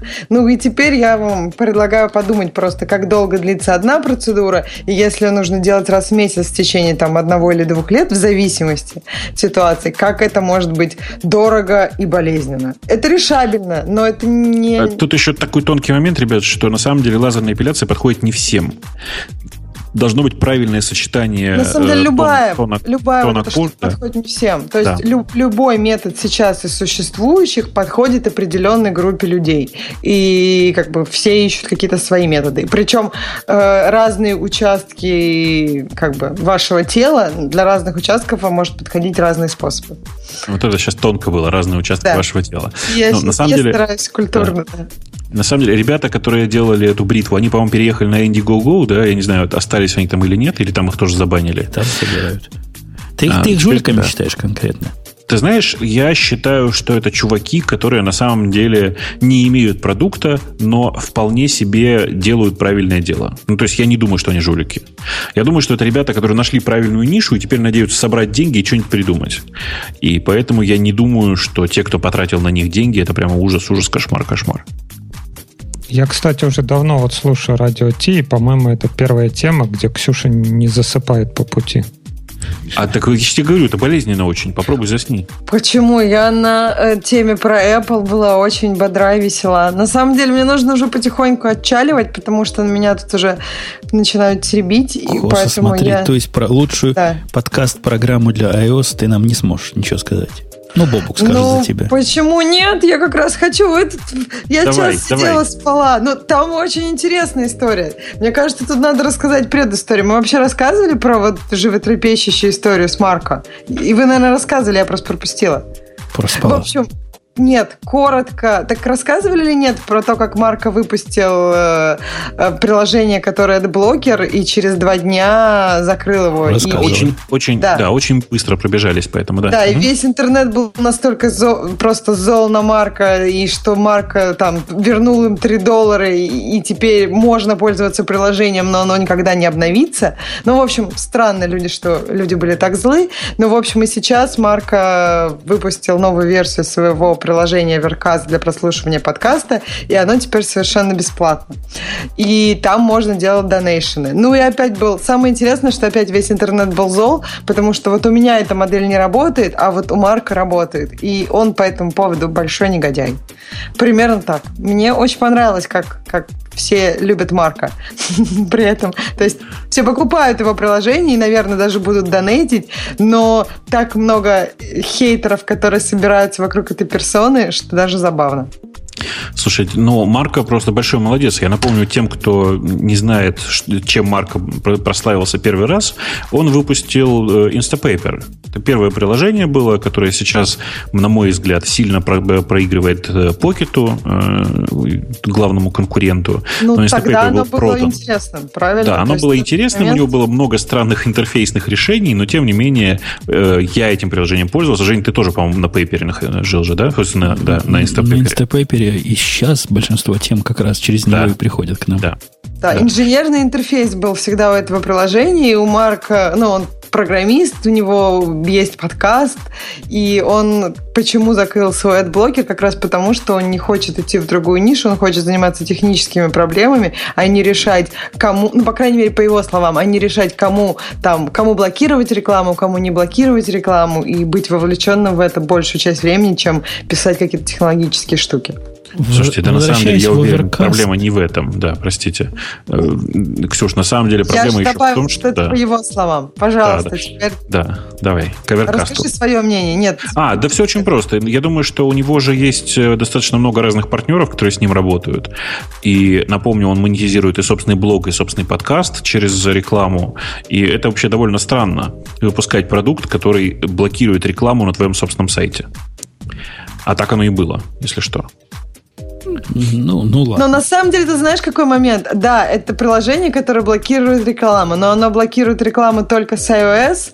Во-первых, на iOS не все установят блокировщики, как обычно, и там не так легко его сконфигурить. То есть, опять же, это будет там те же там 10% людей, которые на iOS заблокируют эту ну, рекламу. Ну, дорогая. Возможно, из его слушателей что... это будет больше процент. Я с тобой совершенно согласна. Но все равно... Дело не в этом. Представь себе, что ты собственно, собственными руками уменьшаешь свою прибыль на 10%. Ты как к этому относишься?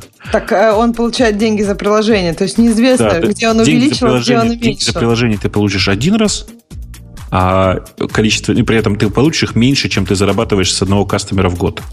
Ну, то есть... Ну, в общем, это спорный вопрос. Проблемы заработ... его заработка для нашего подкаста дело десятое. А вот что для нас дело первое, это кто-нибудь, кроме меня. Есть кто-нибудь, кроме меня, кто не понимает хайпа вокруг этого оверкаста? Мне кажется, Overcast откровенно слабой программой для прослушивания подкастов с интересными фичками, но по большому счету убогая программа. А какая ну, а... прекрасная программа. То есть, мне кажется, Не, я могу сказать, почему вообще... она убогая программа. Угу. Она непоследовательная. Например, в этой программе, когда ты строишь свой плейлист, ты в нем можешь указать сортировку. Мне интересует сортировка в определенном порядке, чтобы новые были сверху. Я, я что-то странное прошу? Нет, ничего странного. В новом плейлисте ты это можешь сделать. Когда ты смотришь на чужой подкаст, вот у меня, например, есть Seeking Wrong, нажимаю на него, у него вся сортировка идет не такая, как я хочу. Поменять ее нет, никакой возможности, то есть не положено. Это раз. Во-вторых, вот эта поддержка, которую он добавил по поводу м, стриминг, она тоже ну, совершенно убога. Это на, на опережение. То есть ты успеешь добежать в то место, где неявно сказать стримить только, или не успеешь, оно уже что-то загрузит.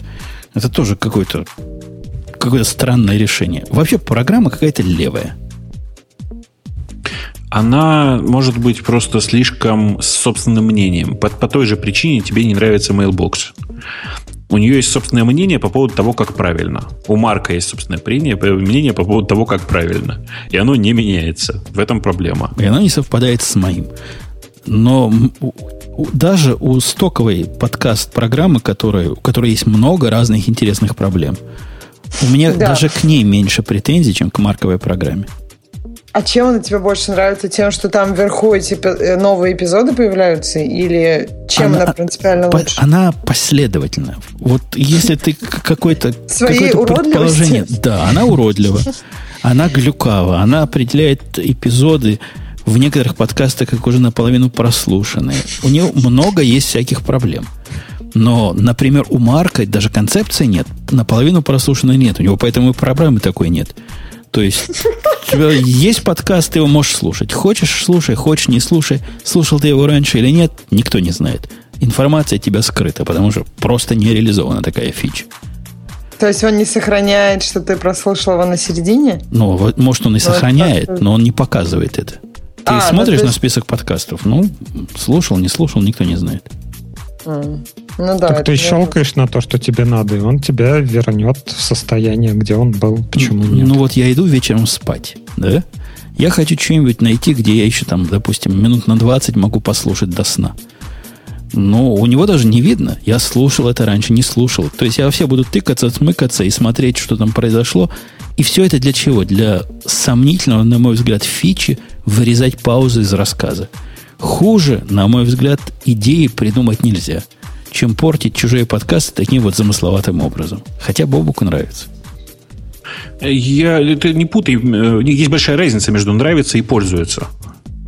Я ну, пользуюсь, ты, ты, ты, ты любишь, ты любишь когда с тобой подкаст? роботы разговаривают, когда нет пауз в нужных местах, когда с тобой разговаривает нечто нечеловеческое. Мне это активно не нравится. Так это optional или нет? Или Конечно, не optional, но за это его, например, Бобук любит. Mm. За эту странную фичу, за которую, мне ага. кажется, убивать надо.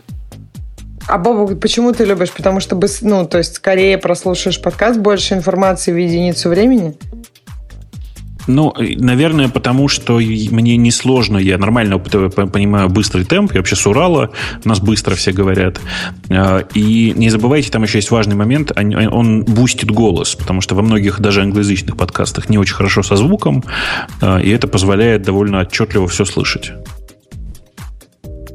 Такие дела. Это да, есть такое. Ну, так. мне кажется, она бесплатная, потому что ей как раз такая цена бесплатная. Ну, в общем, такое суровое мое в общем, мнение. donation ты делать не будешь. Мы поняли. Нет, не буду. Pocket Cast достойная программа, правильно пишет кто-то.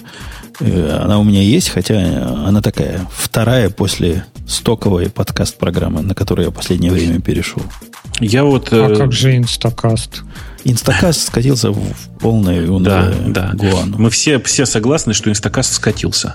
Uh, у меня странный, кстати, странная претензия к Аверкасту и, ко всем остальным подобным приложениям.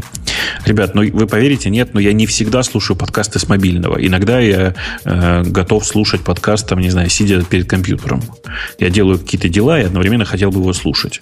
Ну, как-то нельзя вот синхронизировать все это между вебным каким-то интерфейсом, например. Погоди, Overcast же это умеет делать. Overcast это делает очень странно. На самом деле, можно считать, что не умеет. Ты пробовал когда-нибудь? Ну, у них на веб-сайте есть проигрыватель. Да, это я точно знаю. Он просто, это ну, настолько плохо сделано сейчас, что жить, пользоваться этим просто невозможно. Окей. Ну. А разве у iTunes нет интеграции с этим, с подкастом вот этим убогим? Есть. Но, Но раз там позицию не сохраняет. То есть мало того, что тебе убогий надо подкаст на iOS использовать, так еще довольно убогий iTunes на, компьютере. Не-не, вы, ну, вы мало говорите. На, на самом деле все еще страшнее. У вас приложение подкаст, оно не падает регулярно, нет? Оно Потому перестало меня... падать, кстати. Оно, оно одно время очень сильно падало. Сейчас, вот самая последняя версия, оно перестало быть таким падучим. Может быть, они там коридату перестали использовать, я не знаю. Но оно действительно, у них количество крэшей прям ну, уменьшилось. Ну, вообще, это, кстати, это, кстати, стыдно будет, если они перестали пользоваться core Ну, это факт, что это вызывало там плюс 15% крэшей, которые прям... Ну, на мой взгляд, это прямо очень стыдно будет, если это действительно так. Ну что, отпускаем Ксюшу? Да. На, да. на, да. Попастись? Да, Мне кажется, да. всех надо отпускать. Мы без Ксюши просто сейчас пройдемся по темам слушателей уже. Да. да, там плохие слова про тебя пишут, Бабук. Ой, плохие. Ой, боюсь, боюсь. Причем так такие может, теории... давай прям сразу и расскажешь. Такие теории строят, почему ты не это самое. Я в прошлый да, раз да, поэтому на этой теме выступал. Бобук, ты, я не знаю, слушал ты или нет.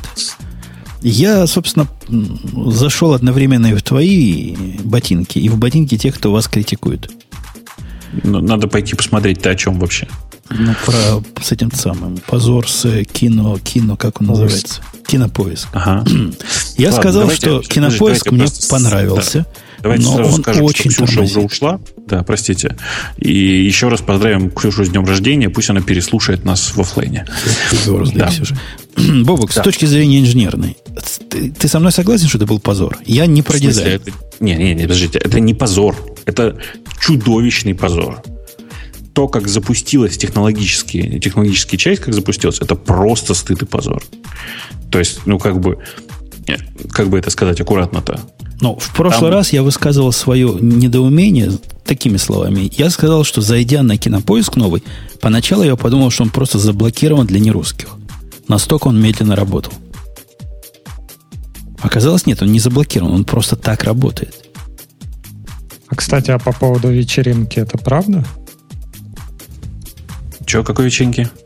Ну, то, что ходят слухи, то, что не смогли отменить вечеринку по запуску кинопоиска, поэтому и запустили так, как есть нет, это никак, никак не связанные процессы. А, на самом деле, короче, значит, что произошло с нагрузкой? В смысле, почему так, э, так плохо запустился технологический проект? Потому что было совершено некоторое количество архитектурных ошибок, связанных не с работой самого проекта, а с миграцией старого кинопоиска на новый.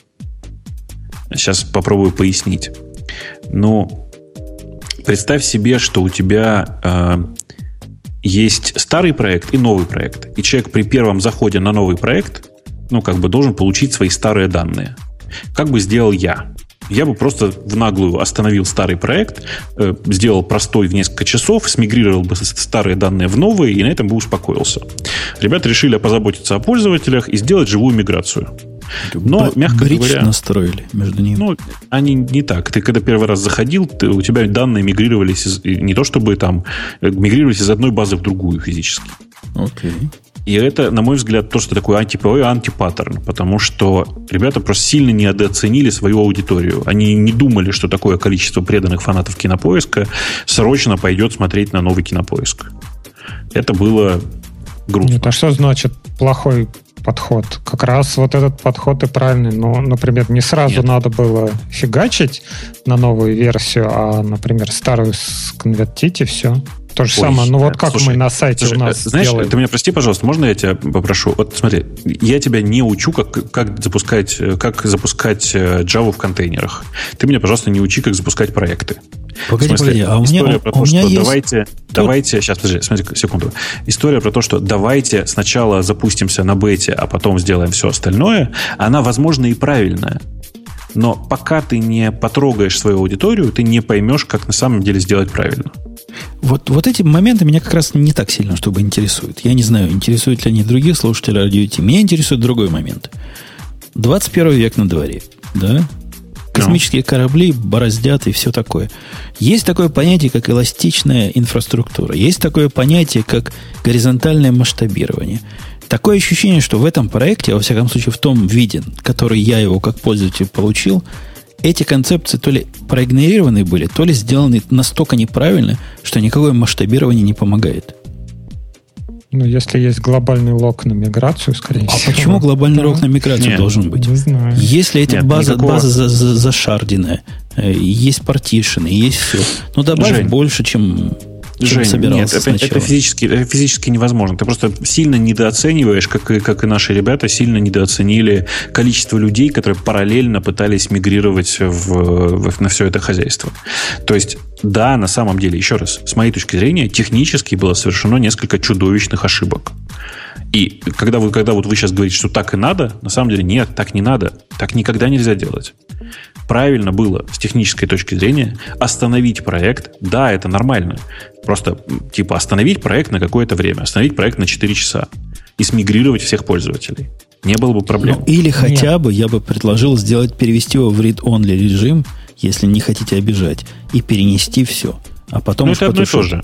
Остановить это оно и есть. Остановить сбор, сбор получение новой информации. Я, я с тобой согласен. Лучше бы это было сделать препроцессингом. Заложить Конечно. туда все мощности. У вас было было время. Вы бы знали, сколько это займет. Все бы было бы понятно. Делать это о, на лету, но это, конечно, ошибка новичка. Погодите, ну, это да. подкаст тех, кто занимается бигдейтой или где? Я что-то не понимаю. То есть вы предлагаете остановить проект, да, вот там, например, наша база базы там терабайты, и это вот эти терабайты перекладывать вы будете несколько часов, если из одной Какие, структуры в другую. О чем, о чем ты говоришь? Да нет, конечно. Там же проблема не в не перекладывании. Там проблема в том, что у тебя есть очень сложный консистентный граф из данных. Ты хочешь сделать так, чтобы этот... Ты переезжаешь, по сути, на новую структуру графа, совсем на новую. У тебя все другое. По сути, между старым и новым кинопоиском общее, ну, я не знаю, на мой взгляд, повторюсь, это название фильмов. Там, ну, типа, пользовательская база там примерно та же самая, там, логины те же самые, но при этом э, другой рейтинг, другие, другая система оценок, по-другому построена, построена там вся структура данных, по-другому построены связи между этими данными. То есть это просто совсем другая история. Не, И ну вот смотри, там, про... угу. я не знаю, как, как я бы сделал, да, то есть есть вот старый UI, да, так. запихиваем туда процедуру какую-нибудь по миграции, которая, если пользователь заходит туда в старый UI, там где-то в фоне запускается вот эта миграция.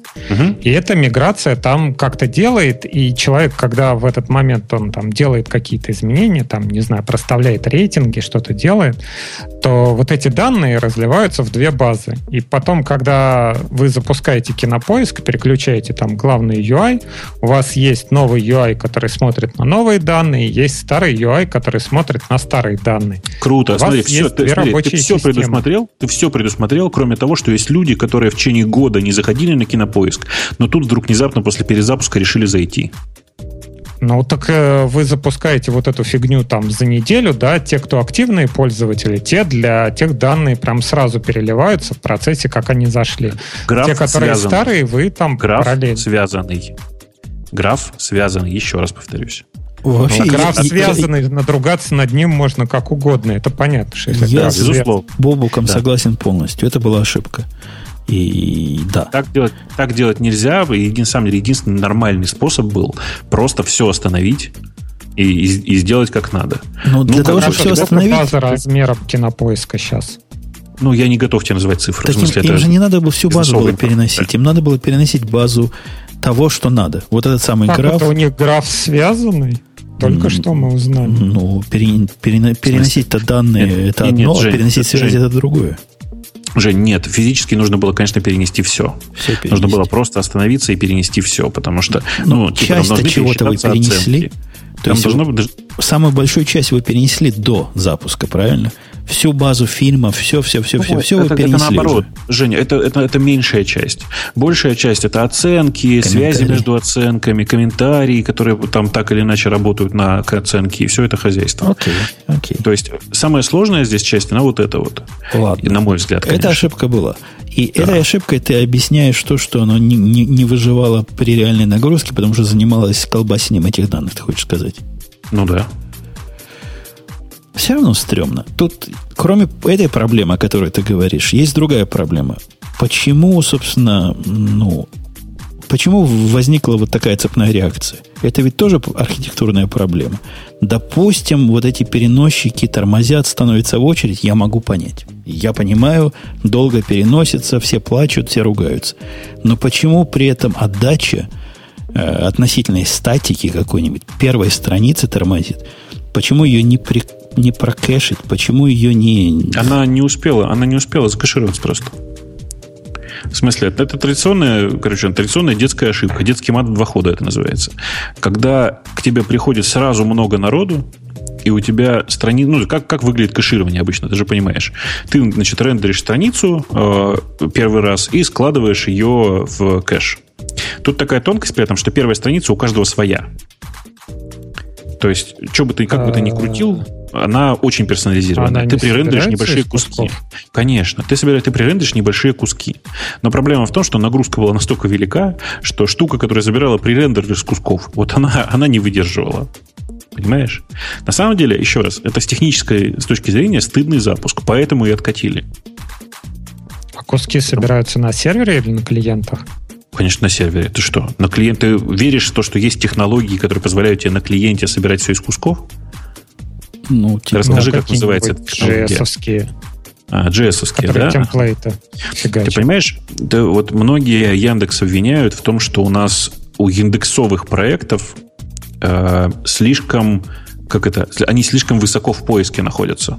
Так вот, на самом деле, они слишком высоко в поиске находятся, потому что у них просто хорошо с оптимизацией.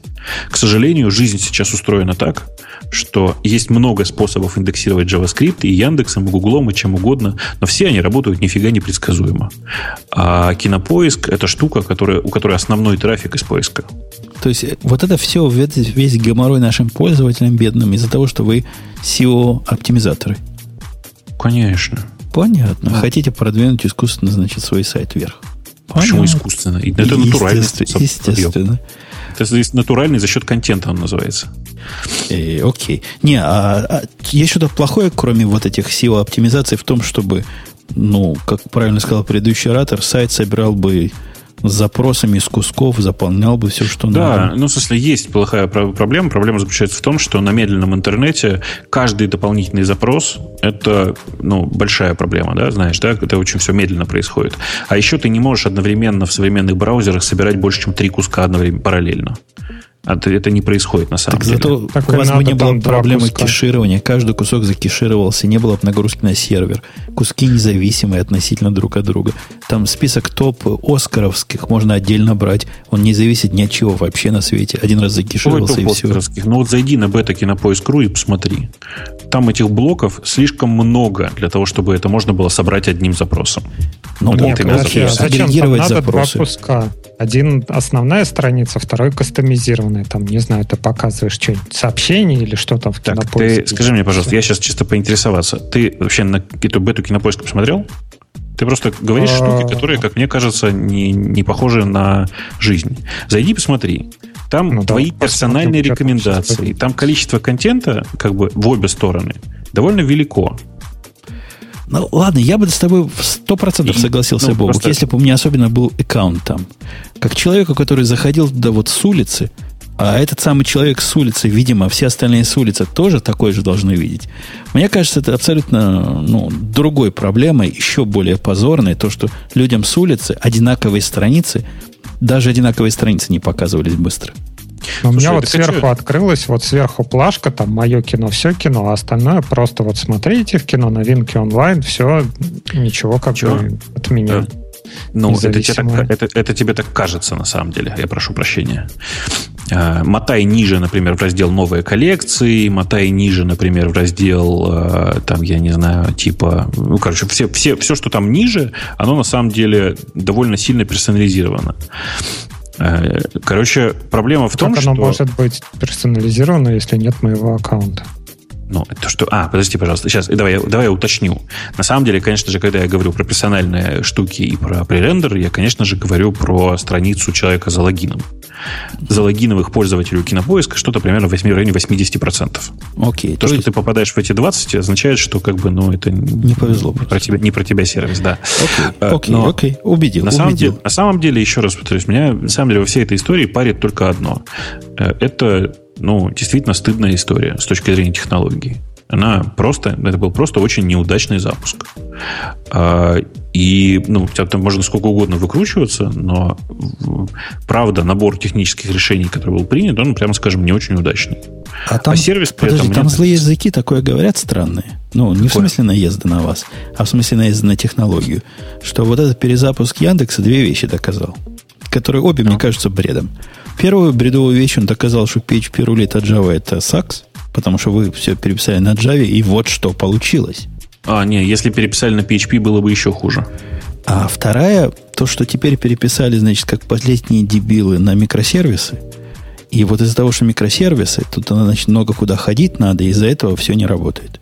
Ну, короче, теория про микросервисы, я же ее тоже читал, мне ее несколько раз присылали. Если коротко, то это просто неправда. И, по-моему, даже если вы переписали на микросервис, я не знаю, что там вы сделали на самом деле, мне это тоже не кажется приговором и объяснением, почему все было так плохо.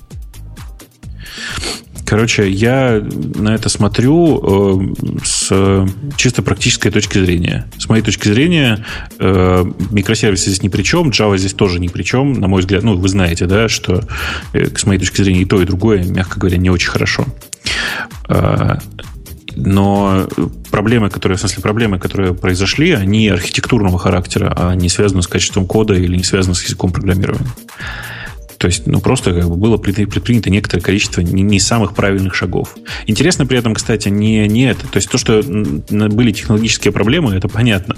Но были и смешные проблемы в тестировании ну, как бы аналогичного характера. Недооценили количество людей, которые зайдут на ту или иную страницу. Ну, короче, классика, знаешь. Есть нагрузочное тестирование, нагрузочное тестирование было проведено и показывало неплохие результаты. Ну, просто как бы не очень правильно посчитали, что произойдет. А, а нет тут какого-то элемента хайпа? То есть это, это действительно вот настолько было... То, что вы откатили назад, видимо, подтверждает, что это была действительно настолько большая проблема. Просто в прошлом подкасте Грей тут с пеной у рта доказывал, что у одного процента леммингов проблема, а все остальным рады. Все остальные, наоборот, ему рады. В общем, похоже, не да так. Нет. Похоже, не да так. нет, в смысле, там вот как, смотри, значит, э, я не слышал, если честно, последнего выпуска. Да, я думаю, что в реальности не понравился этот апдейт, в смысле, не понравилось внешние изменения в этом продукте, ну, типа там 2-3%. Но тут есть интересное пересечение. Эти 2-3% это самая ценная часть этой аудитории. Это те, кто на самом деле создавали этот контент. И, ну, типа, на самом деле, одна из причин, почему откатились, вернули и сделали как было, и теперь будут делать все по-другому, связана с тем, что не понравилось это самой ключевой части аудитории. Напом... Той, без которой напоминает, это... напоминает недавнюю историю мне лично, да? Какую? С JetBrains, который тоже послушали а, ну, аудиторию и возможно, сделали. Возможно. Я думаю, что я думаю, что в нашем случае еще жестче все, потому что правда, э, ну действительно, типа у этого сервиса этот сервис сильно похож в чем-то на очень advanced Википедию, где Яндекс предоставляет алгоритмы, а типа весь контент предоставляют люди. И если люди, которые поставляют этот контент, которые тратят на это свое время, свои силы, не получают того, что они хотят, ну, как бы очевидно, нужно делать что-то не так. Mm, То есть, хорошо. Как бы... Теперь сделайте как надо. Ну да, ну, в смысле, ну, на самом деле, посмотрите на бету кинопоиска, бета кинопоиск.ру, она довольно симпатичная, на мой взгляд. Она, на мой взгляд, опять же, повторюсь, лучше, чем то, что было в э, на предыдущем кинопоиске. Это просто другой сайт, сильно, сильно отличающийся. Э, и он другой не за счет того, что там, типа, Теперь-то можно фильмы еще и смотреть. Нет, это как раз часть меня не очень интересует, а просто мне сильно больше нравится визуально. Но при этом, да, я понимаю людей, которые привыкли к старому кинопоиску и которые будут хотеть э, сделать из и того, и другого продукта нечто среднее. Скорее всего, так и произойдет со временем. Вообще, эта тема даже не была в списке лучшие сверху, самые, самые лучшие. Она в да, прошлый раз была самая лучшая. Всех. Я думаю, она всех задолбала уже. Да, но все равно там бурление народного населения велико. Знаешь, меня, меня во всей этой ситуации меня прямо каждый раз радует то, как люди ведутся на как бы это сказать, на громкие заявления. Вот знаешь, это очень интересная история, когда большая часть публикаций снаружи про всю эту историю и вообще про Яндекс в целом за последние две недели написано сотрудниками, которых уволили из компании. Ну, это, это знаешь мое мнение, да? То есть просто как бы уволенному человеку верить просто нельзя. Не в том смысле, что он врет, а нет, просто верить нельзя. Ну так попробуй, кто еще не уволен, написать его сразу после этого уволят. Ну, на самом деле, так то, они что вроде было... как написали, да, Конечно. их уволили. То, что было несколько... Нет, в смысле, чего, кто написали, их уволили? Так кто, в скайповском чате кто-то там что-то тер про этот кинопоиск новый. Ой, слушайте, там все, ну, всех собрали, всех от этого. Если очень, коротко, если очень коротко, да. я готов тебе потом за эфиром рассказать, насколько они нарушили НДА и насколько мягко с ними обошлись. Все их рассказы о том, что это был просто скайповский чатик, невинное развлечение, бла-бла-бла, там все совсем не так. А, ну, просто как бы, вы понимаете, да, рассказывать про то, как человек нарушил НДА в, публично, в публичном поле вообще не очень принято. Сказали, что Видимо, да, будет тоже все. нарушением НДА другого ну, Да, в НДА. У нас есть внутри очень прикольная такая... У нас внутри есть э, такой регулярный э, как знаешь, вот, помнишь, была в советское время полит, политинформация, да?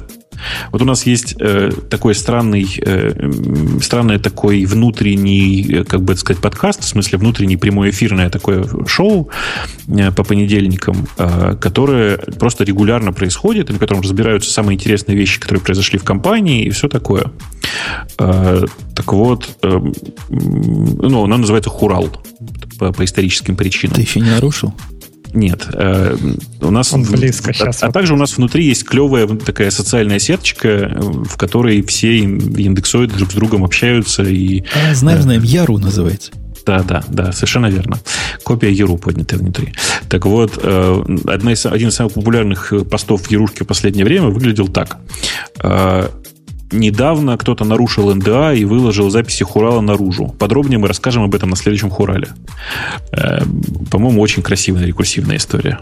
Я прямо очень Очень-очень. Более высокая в темах наших слушателей стояла другая, на которую я не знаю, что сказать. По-моему, это какой-то позор. Бред и какие-то чипенцы. Такое пишут. На коммерсанте статья была. Она набрала целых 18 плюсиков. Заседание какой-то общественной палаты вашей. Там какие-то ученые собрались и решили, что надо айтишников давить, потому что они родину продают.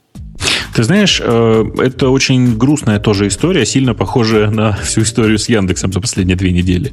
Потому что я тоже прочитал эту статью, офигел просто. Типа, чувак, который должен защищать интернет, пишет, как, как, ну, типа, как утверждает коммерсант, что нас всех надо давить, и если ты вкладываешься в обучение IT-специалистов, то ты, значит, сегодня слушаешь ты джаз, а завтра родину продашь, помнишь, да? Точно, да. А, и, единственное, что меня спасло от того, чтобы тоже огульно про это писать, это то, что я совершенно случайно нашел полный текст этого выступления. А там вообще не все, ну, как бы все не про это. У чувака вырезали кусок выступления, в котором он говорил как бы с сарказмом, понимаешь, да? Вырезали и пустили, как будто бы это прямая речь, и как будто бы он это имел в виду. Нет, там, безусловно, само выступление тоже не очень. То есть он, он, он не предлагает вводить войска на те территории, которые мы хотим нет, улучшить? Нет. нет. Там другая совсем история про то, что действительно он выступал среди людей, которые говорили, что типа э, все устроено очень просто, а он пытался объяснить, что все устроено чуть сложнее. Вот и вся история. А дальше просто аккуратно вырезали из контекста то, что хотели про него рассказать. При этом, с моей точки зрения, и выступление само, повторюсь еще раз, не самое хорошее. То есть раздувать эту историю, ну, глупо, потому что, очевидно, чувака просто подставили. А, при этом я, конечно, в, во многих мыслях согласен даже со статьей коммерсанта. Конечно, да. Если ты э, помогаешь растить IT-специалистов, ты очень вредишь этой стране. Ну, потому что если в этой стране будет много IT-специалистов, это будет совсем другая страна. Точно. Глубокая, да, философская мысль. Глубоко. И вопрос по теме свежего выпуска. Куда переносить домены? Это по поводу моего свежего выпуска, где я жаловался, как у меня GoDaddy украл. Не, не со зла. Понимаешь, я, я прекрасно понимаю, не со зла. А потому что дебилы. Украл, я потерял там целый домен, который был у меня лет 10.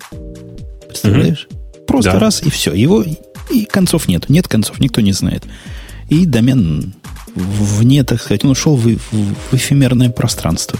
Зарегистрирован на меня – у меня доступа к нему уже нет, они ничего сделать не могут, говорят, извините, мы все проверили, с нашей стороны пуля вылетела, почему не работает, не знаем. Куда переносить? Бобок, вопрос к тебе. Куда крестили? Мне кажется, что просто к локальным, тем самым, в смысле, к, к, к, брать каких-то локальных регуляторов. А у тебя в .com, да, домены? У меня были, да. Тот, который потерялся, это был в .com, и он был на GoDaddy с, с конца 90-х, наверное.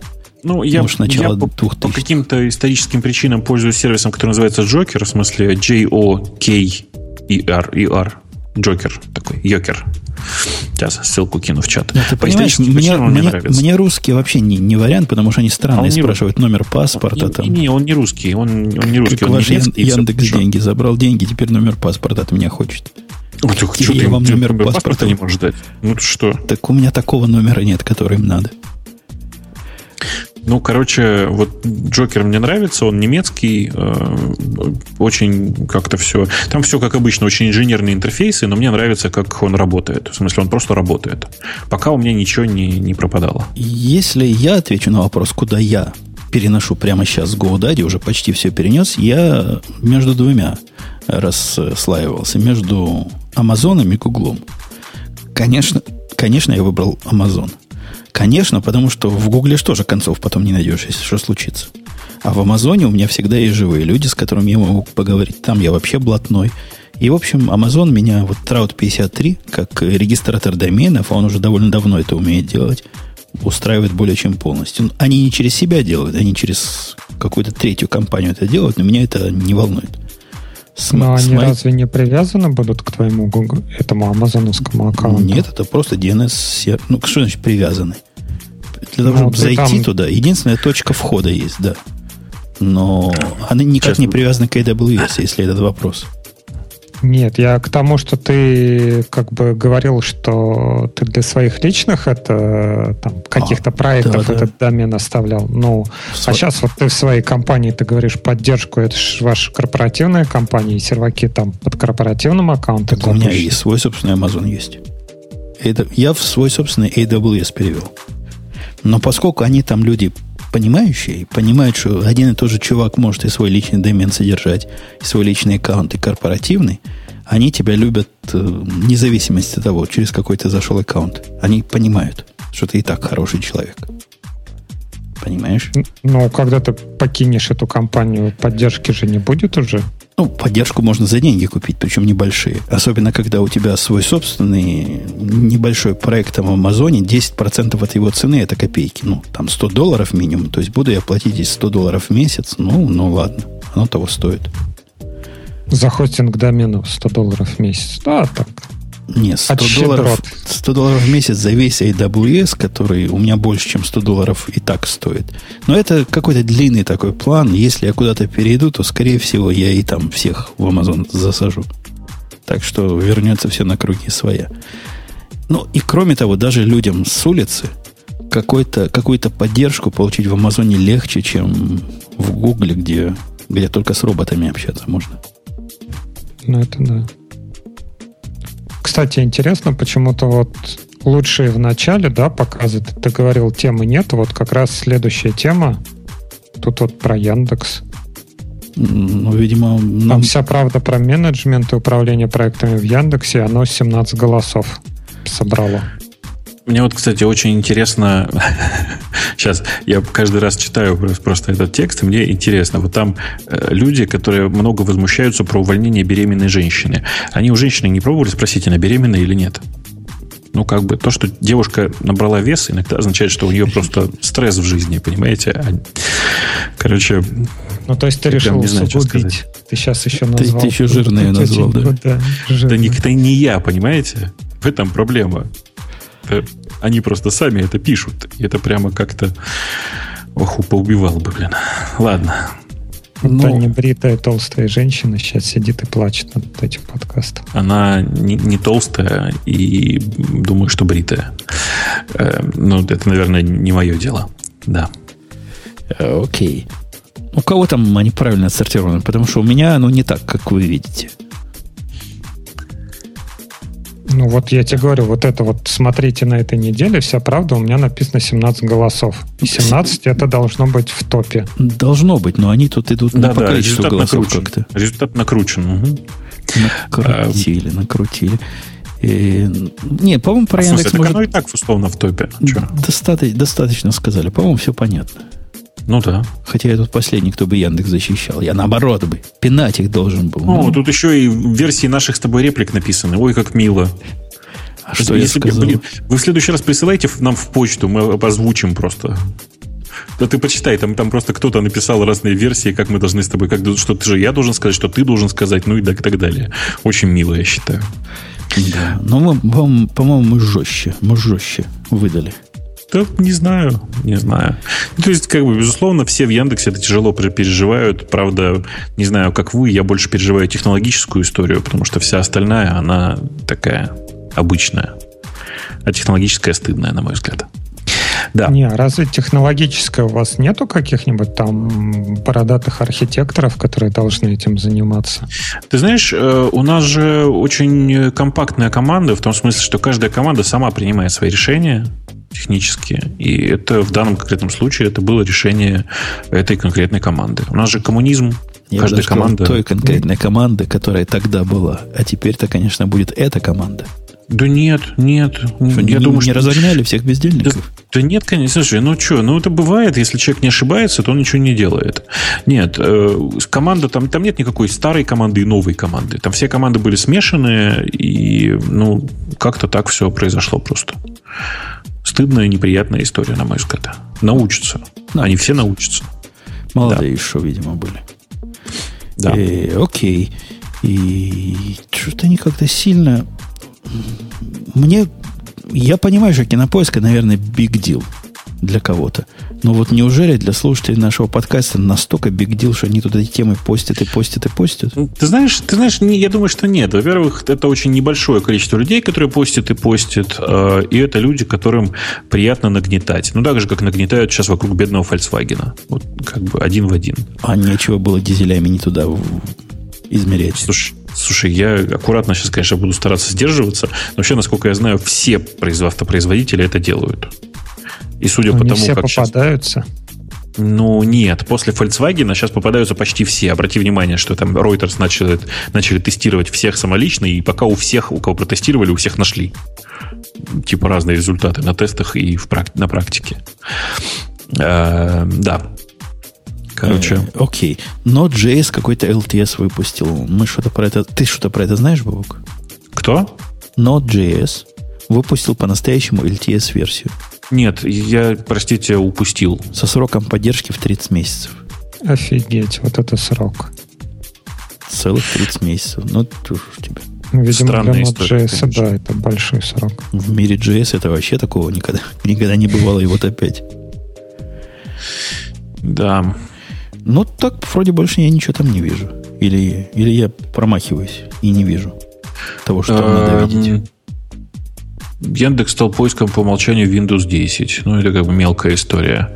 Заблокируют почти все приличные трекеры э, в России. Тоже, знаете ли, так себе политическая история. Не, а, а когда вот. их заблокируют? Их же говорили, вот рутер, но рутер открывается, как всегда, нет? Но, по-моему, это постепенный процесс. А главное, обрати внимание, у тебя, у тебя открывается или у тебя переезжает на редирект? Не, сейчас, по-моему, просто роутер. По-моему, у тебя должно на редирект бросать. Но это на самом деле не важно. В смысле, у тебя там должен был быть перманент редирект когда-то, потому что они, в общем, довольно оперативные ребята и быстро реагируют. Но я не об этом. Вот, там есть прикольная тема. Вы видели историю про Facebook жрет батарейку в айфонах? Ну, как-то я ее даже не читал. Решил, что Ксюша все расскажет. Согласись, короче... какая в этом ирония есть глубокая. Айфоны, Ксюша, Facebook. Короче, они очень большие молодцы. Они сказали, они решили, что типа, ну что, человек отключает бэкграунд, бэкграунд э, рефреш и бэкграунд дейта тролля поля и э, ожидают, что не, Facebook не будет просыпаться и вообще не будет в памяти. Но чуваки из Facebook решили очень просто. У них приложение регистрирует себя как плеер. А плееру, как ты знаешь, можно находиться в памяти, постоянно получать сигналы и все вот это вот хозяйство. Короче, они применили запрещенный прием, и что интересно, Apple их за это не забанит, похоже. Понимаешь, да? Погоди, то есть они им не сказали немедленно переделайте, три дня даем? Я думаю, что они им сказали, но в, если бы это был не Facebook, то они бы просто его удалили из App Store. Ну, закрыли в App Store раздачу. Не, но ну, нет. Есть более равные среди равных. Ж, первый день. Ну, безусловно. Я, но я думаю, что в реальности э, пока прямо сейчас ничего не происходит. Э, я не, не видел свежих обновлений Фейсбука. Может быть, они есть, я не посмотрел. Но мне прям очень нравится эта история. Да. Надо бы Ксюшу спросить, но боюсь, она не ответит. Она не такая бойкая вот так защищать компанию, в которой работает, как ты. Тебя, ну, тебя-то учили отвечать на вопросы, а ее нет, видимо. Тип того. Но просто, просто это, конечно, очень прикольная история. Но на самом деле это скорее про восхищение. А, чуваков загнали в жесткие рамки. Понимаешь, да? Они выкрутились. Нашли для себя обходной путь. Зарегистрироваться как плеер и вперед. Грязный хак. Я, кстати, боюсь, что Ксюше и нехорошо было бы обсуждать эту тему. Хорошо, что она это свалила. Нехорошая тема. А, если что, да, да. Угу. По поводу блокировок. Я тут... А, ты слышал, я не помню, в прошлом или в позапрошлом подкасте я хвастался, что Зюхель я приобрел себе. Эм... Зюхель Зайвол. Так. Такой железный Network Security Appliance девайс. Дома теперь у меня стоит. Стоит копейки, но вещь прямо такая крутая. Я сегодня обнаружил, что в нем, например, можно все эти блокировки обходить. В нем можно фейковые, ну, как бы хост свой собственный, в его DNS а, можно так, делать. Ты понимаешь, блокировки, они не только на уровне DNS происходят. Не, ну если они... ты говоришь, ребята хитрые, переходят с одного на другое, а у меня, например, плагин. У меня сегодня какая проблема была? Кинулайф.org. Слышал такие? А-а. Ну, есть такая, такая, такой сайтик, у которого есть замечательный плагин для XBMC. И вот они про, как это, мягко а сказать, проворонили домен свой. Ага, да, и, вот вижу. Да, теперь они сделали KinoLive 2 org. Но пока выйдут все плагины, это штука не живут. Зашел я в свой зюхель, прописал запись, KinoLive org. Новый адрес. Опаньки, и все. И все работает. Конечно, это если у них не нейм-сервера, а у них не нейм-сервера там на той стороне. Такой трюк сработает. А как бы я иначе прописал бы это Fire TV, который у меня не рутового доступа, нет, ничего нету. Так на уровне сетки теперь раз, и фейковый DNS resolution происходит. А угу. чем тебя не устраивает Firewall, который в раутерах? Firewall, который где? В раутерах. Так это не Firewall, это позорище. Ну, хоть так на микротике. Ну, окей. Не, на, ми, на, микро, на микротике, да. Я, можно на микротике было поднять, несомненно. Но у меня, во-первых, микротика такого не было. А во-вторых, мне хотелось, чтобы и IP-секи с коробки как-то поднимался, и всякие другие фички. Хотя ну, на микротике все это можно было бы сделать, несомненно. На продвинутом каком-нибудь. Не, ну ты как бы поменял дом себе или поменял провайдера почему тебе пришлось входной, входной канал, который как-то еще что-то в него подключать? А Он Бобук, там у меня Бобук как подключился. Знает, Бобук знает ответ. Но пока я его не озвучиваю, потому что даю время DigitalOcean закрыть то, что надо закрыть. Да. Я этим же самым фактом, на который Бобук знает, а все остальные догадываются, был испуганный по поводу домашней сети.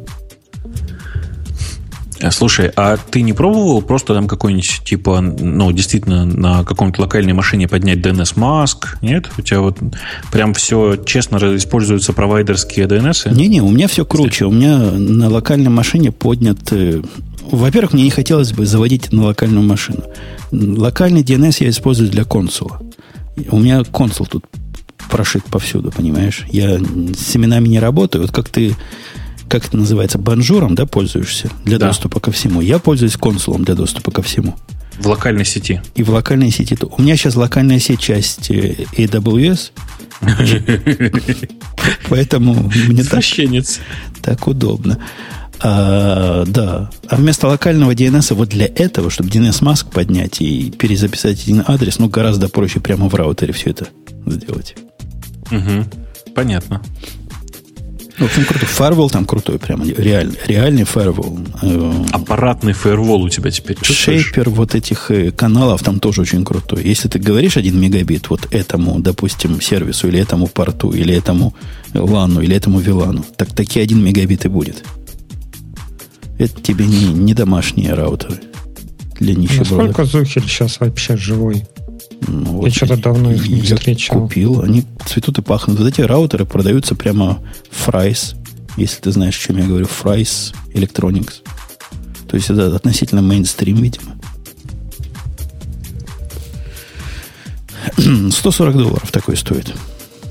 Сравнимая, наверное, с микротиком цена где-то. Ну, может, в два раза дороже. Да. И прежде чем мы уйдем в, после шоу или вообще прежде чем закончим, хочу вам сказать, что я тут сейчас, пока вы разговаривали, нашел статью про то, как чувак, который живет в Сан-Франциско и работает программистом, не может себе позволить квартиру, поэтому живет в минивене. И, и по этому поводу смущается. А на мой взгляд, жить в минивене это просто очень прикольно. Не знаю, как по-вашему. Вообще, дом на колесах это такая штука, которая меня в Америке всегда очень радует. Мне казалось Это не даже... тот, у которого там написано что-то Кэнди, как он там, Кэнди Шоп, по-моему. Такой красный Чего, вен. Ну, а, красный такой большой вен магазин, и там, ну, вернее, красный Нет. GMC, и написано Кэнди, что-то. Не, Кэнди надпись я не видел. Все подобные а-ля Volkswagen микроавтобусы, они все примерно одинаковые. Чувак живет очень, как бы это сказать, бедно, на мой взгляд. Э, поэтому, ну, типа, не знаю. Но вообще мне очень нравится идея передвижного дома. И если бы я жил в Штатах, пожалуй, я бы просто тупо жил в RV. Это тоже не, не очень дешево, потому что не везде припаркуешься, есть специальные парковочные места и все такое, и все это денег стоит. Как Но все равно это очень прикольно. Ты вообще цены не сложишь на передвижение своего дома. Кинул ссылочку в наш чат. Все такое. Да, Ой, а, нифига себе, ссылку дал не ту. Молодец. Эм, да. Ну, короче, все будет хорошо, и все поедят. А как же все остальные там выживают? Или он особо мало зарабатывает? Да мне кажется, что это просто фигня какая-то. Чувак решил пожить в микроавтобусе. Вот и все. У него такой стрёмный микроавтобус еще. Ну, нет, даже стрёмность микроавтобуса это как раз очень по-хипстерски. Он снаружи должен обязательно стрёмно выглядеть. Окей, ну реально стрёмно. Это, это точно не RV, если вы слушаете нас. Это такой микроавтобус, типа как в шоу 70-х у них был. Да, похож. А ты смотрел, да, шоу 70-х? Ну, а как же, как же, как же может? А ты знаешь, да, что этот самый, как его зовут? Теперь главный инженер э, Lenovo теперь встречается с э, той девочкой, с которой он встречался в первых сезонах. Встречается, в смысле, они женаты на последние годы. Ты меня как-то запутал. Кто с кем? Эштон Качер с Милой Кунис. Че? А, ну так бы и сказал. Типа наша русская девушка вот с этим дебилом буквально. Ну, ну да, но они вот так встречались фильму. в первых сезонах, а потом решили, видимо, перенести это в реальную жизнь. В жизнь, понял. Да. Понял. По-моему, это очень мило. И на этой прекрасной, замечательной ноте пора валить. Пора валить, но перед тем, как вы свалим, я вас еще раз ознакомлю с нашим мощным API, который, который мощен просто реально. Давай. Это шоу создано при поддержке Digital Ocean.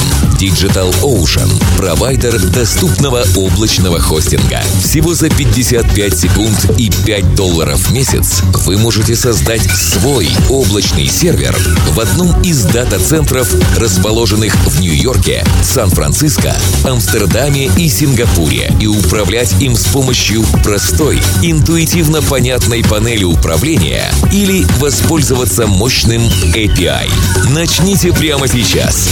Введите промокод радиодефис при регистрации и получите 10 долларов бонуса на аккаунт.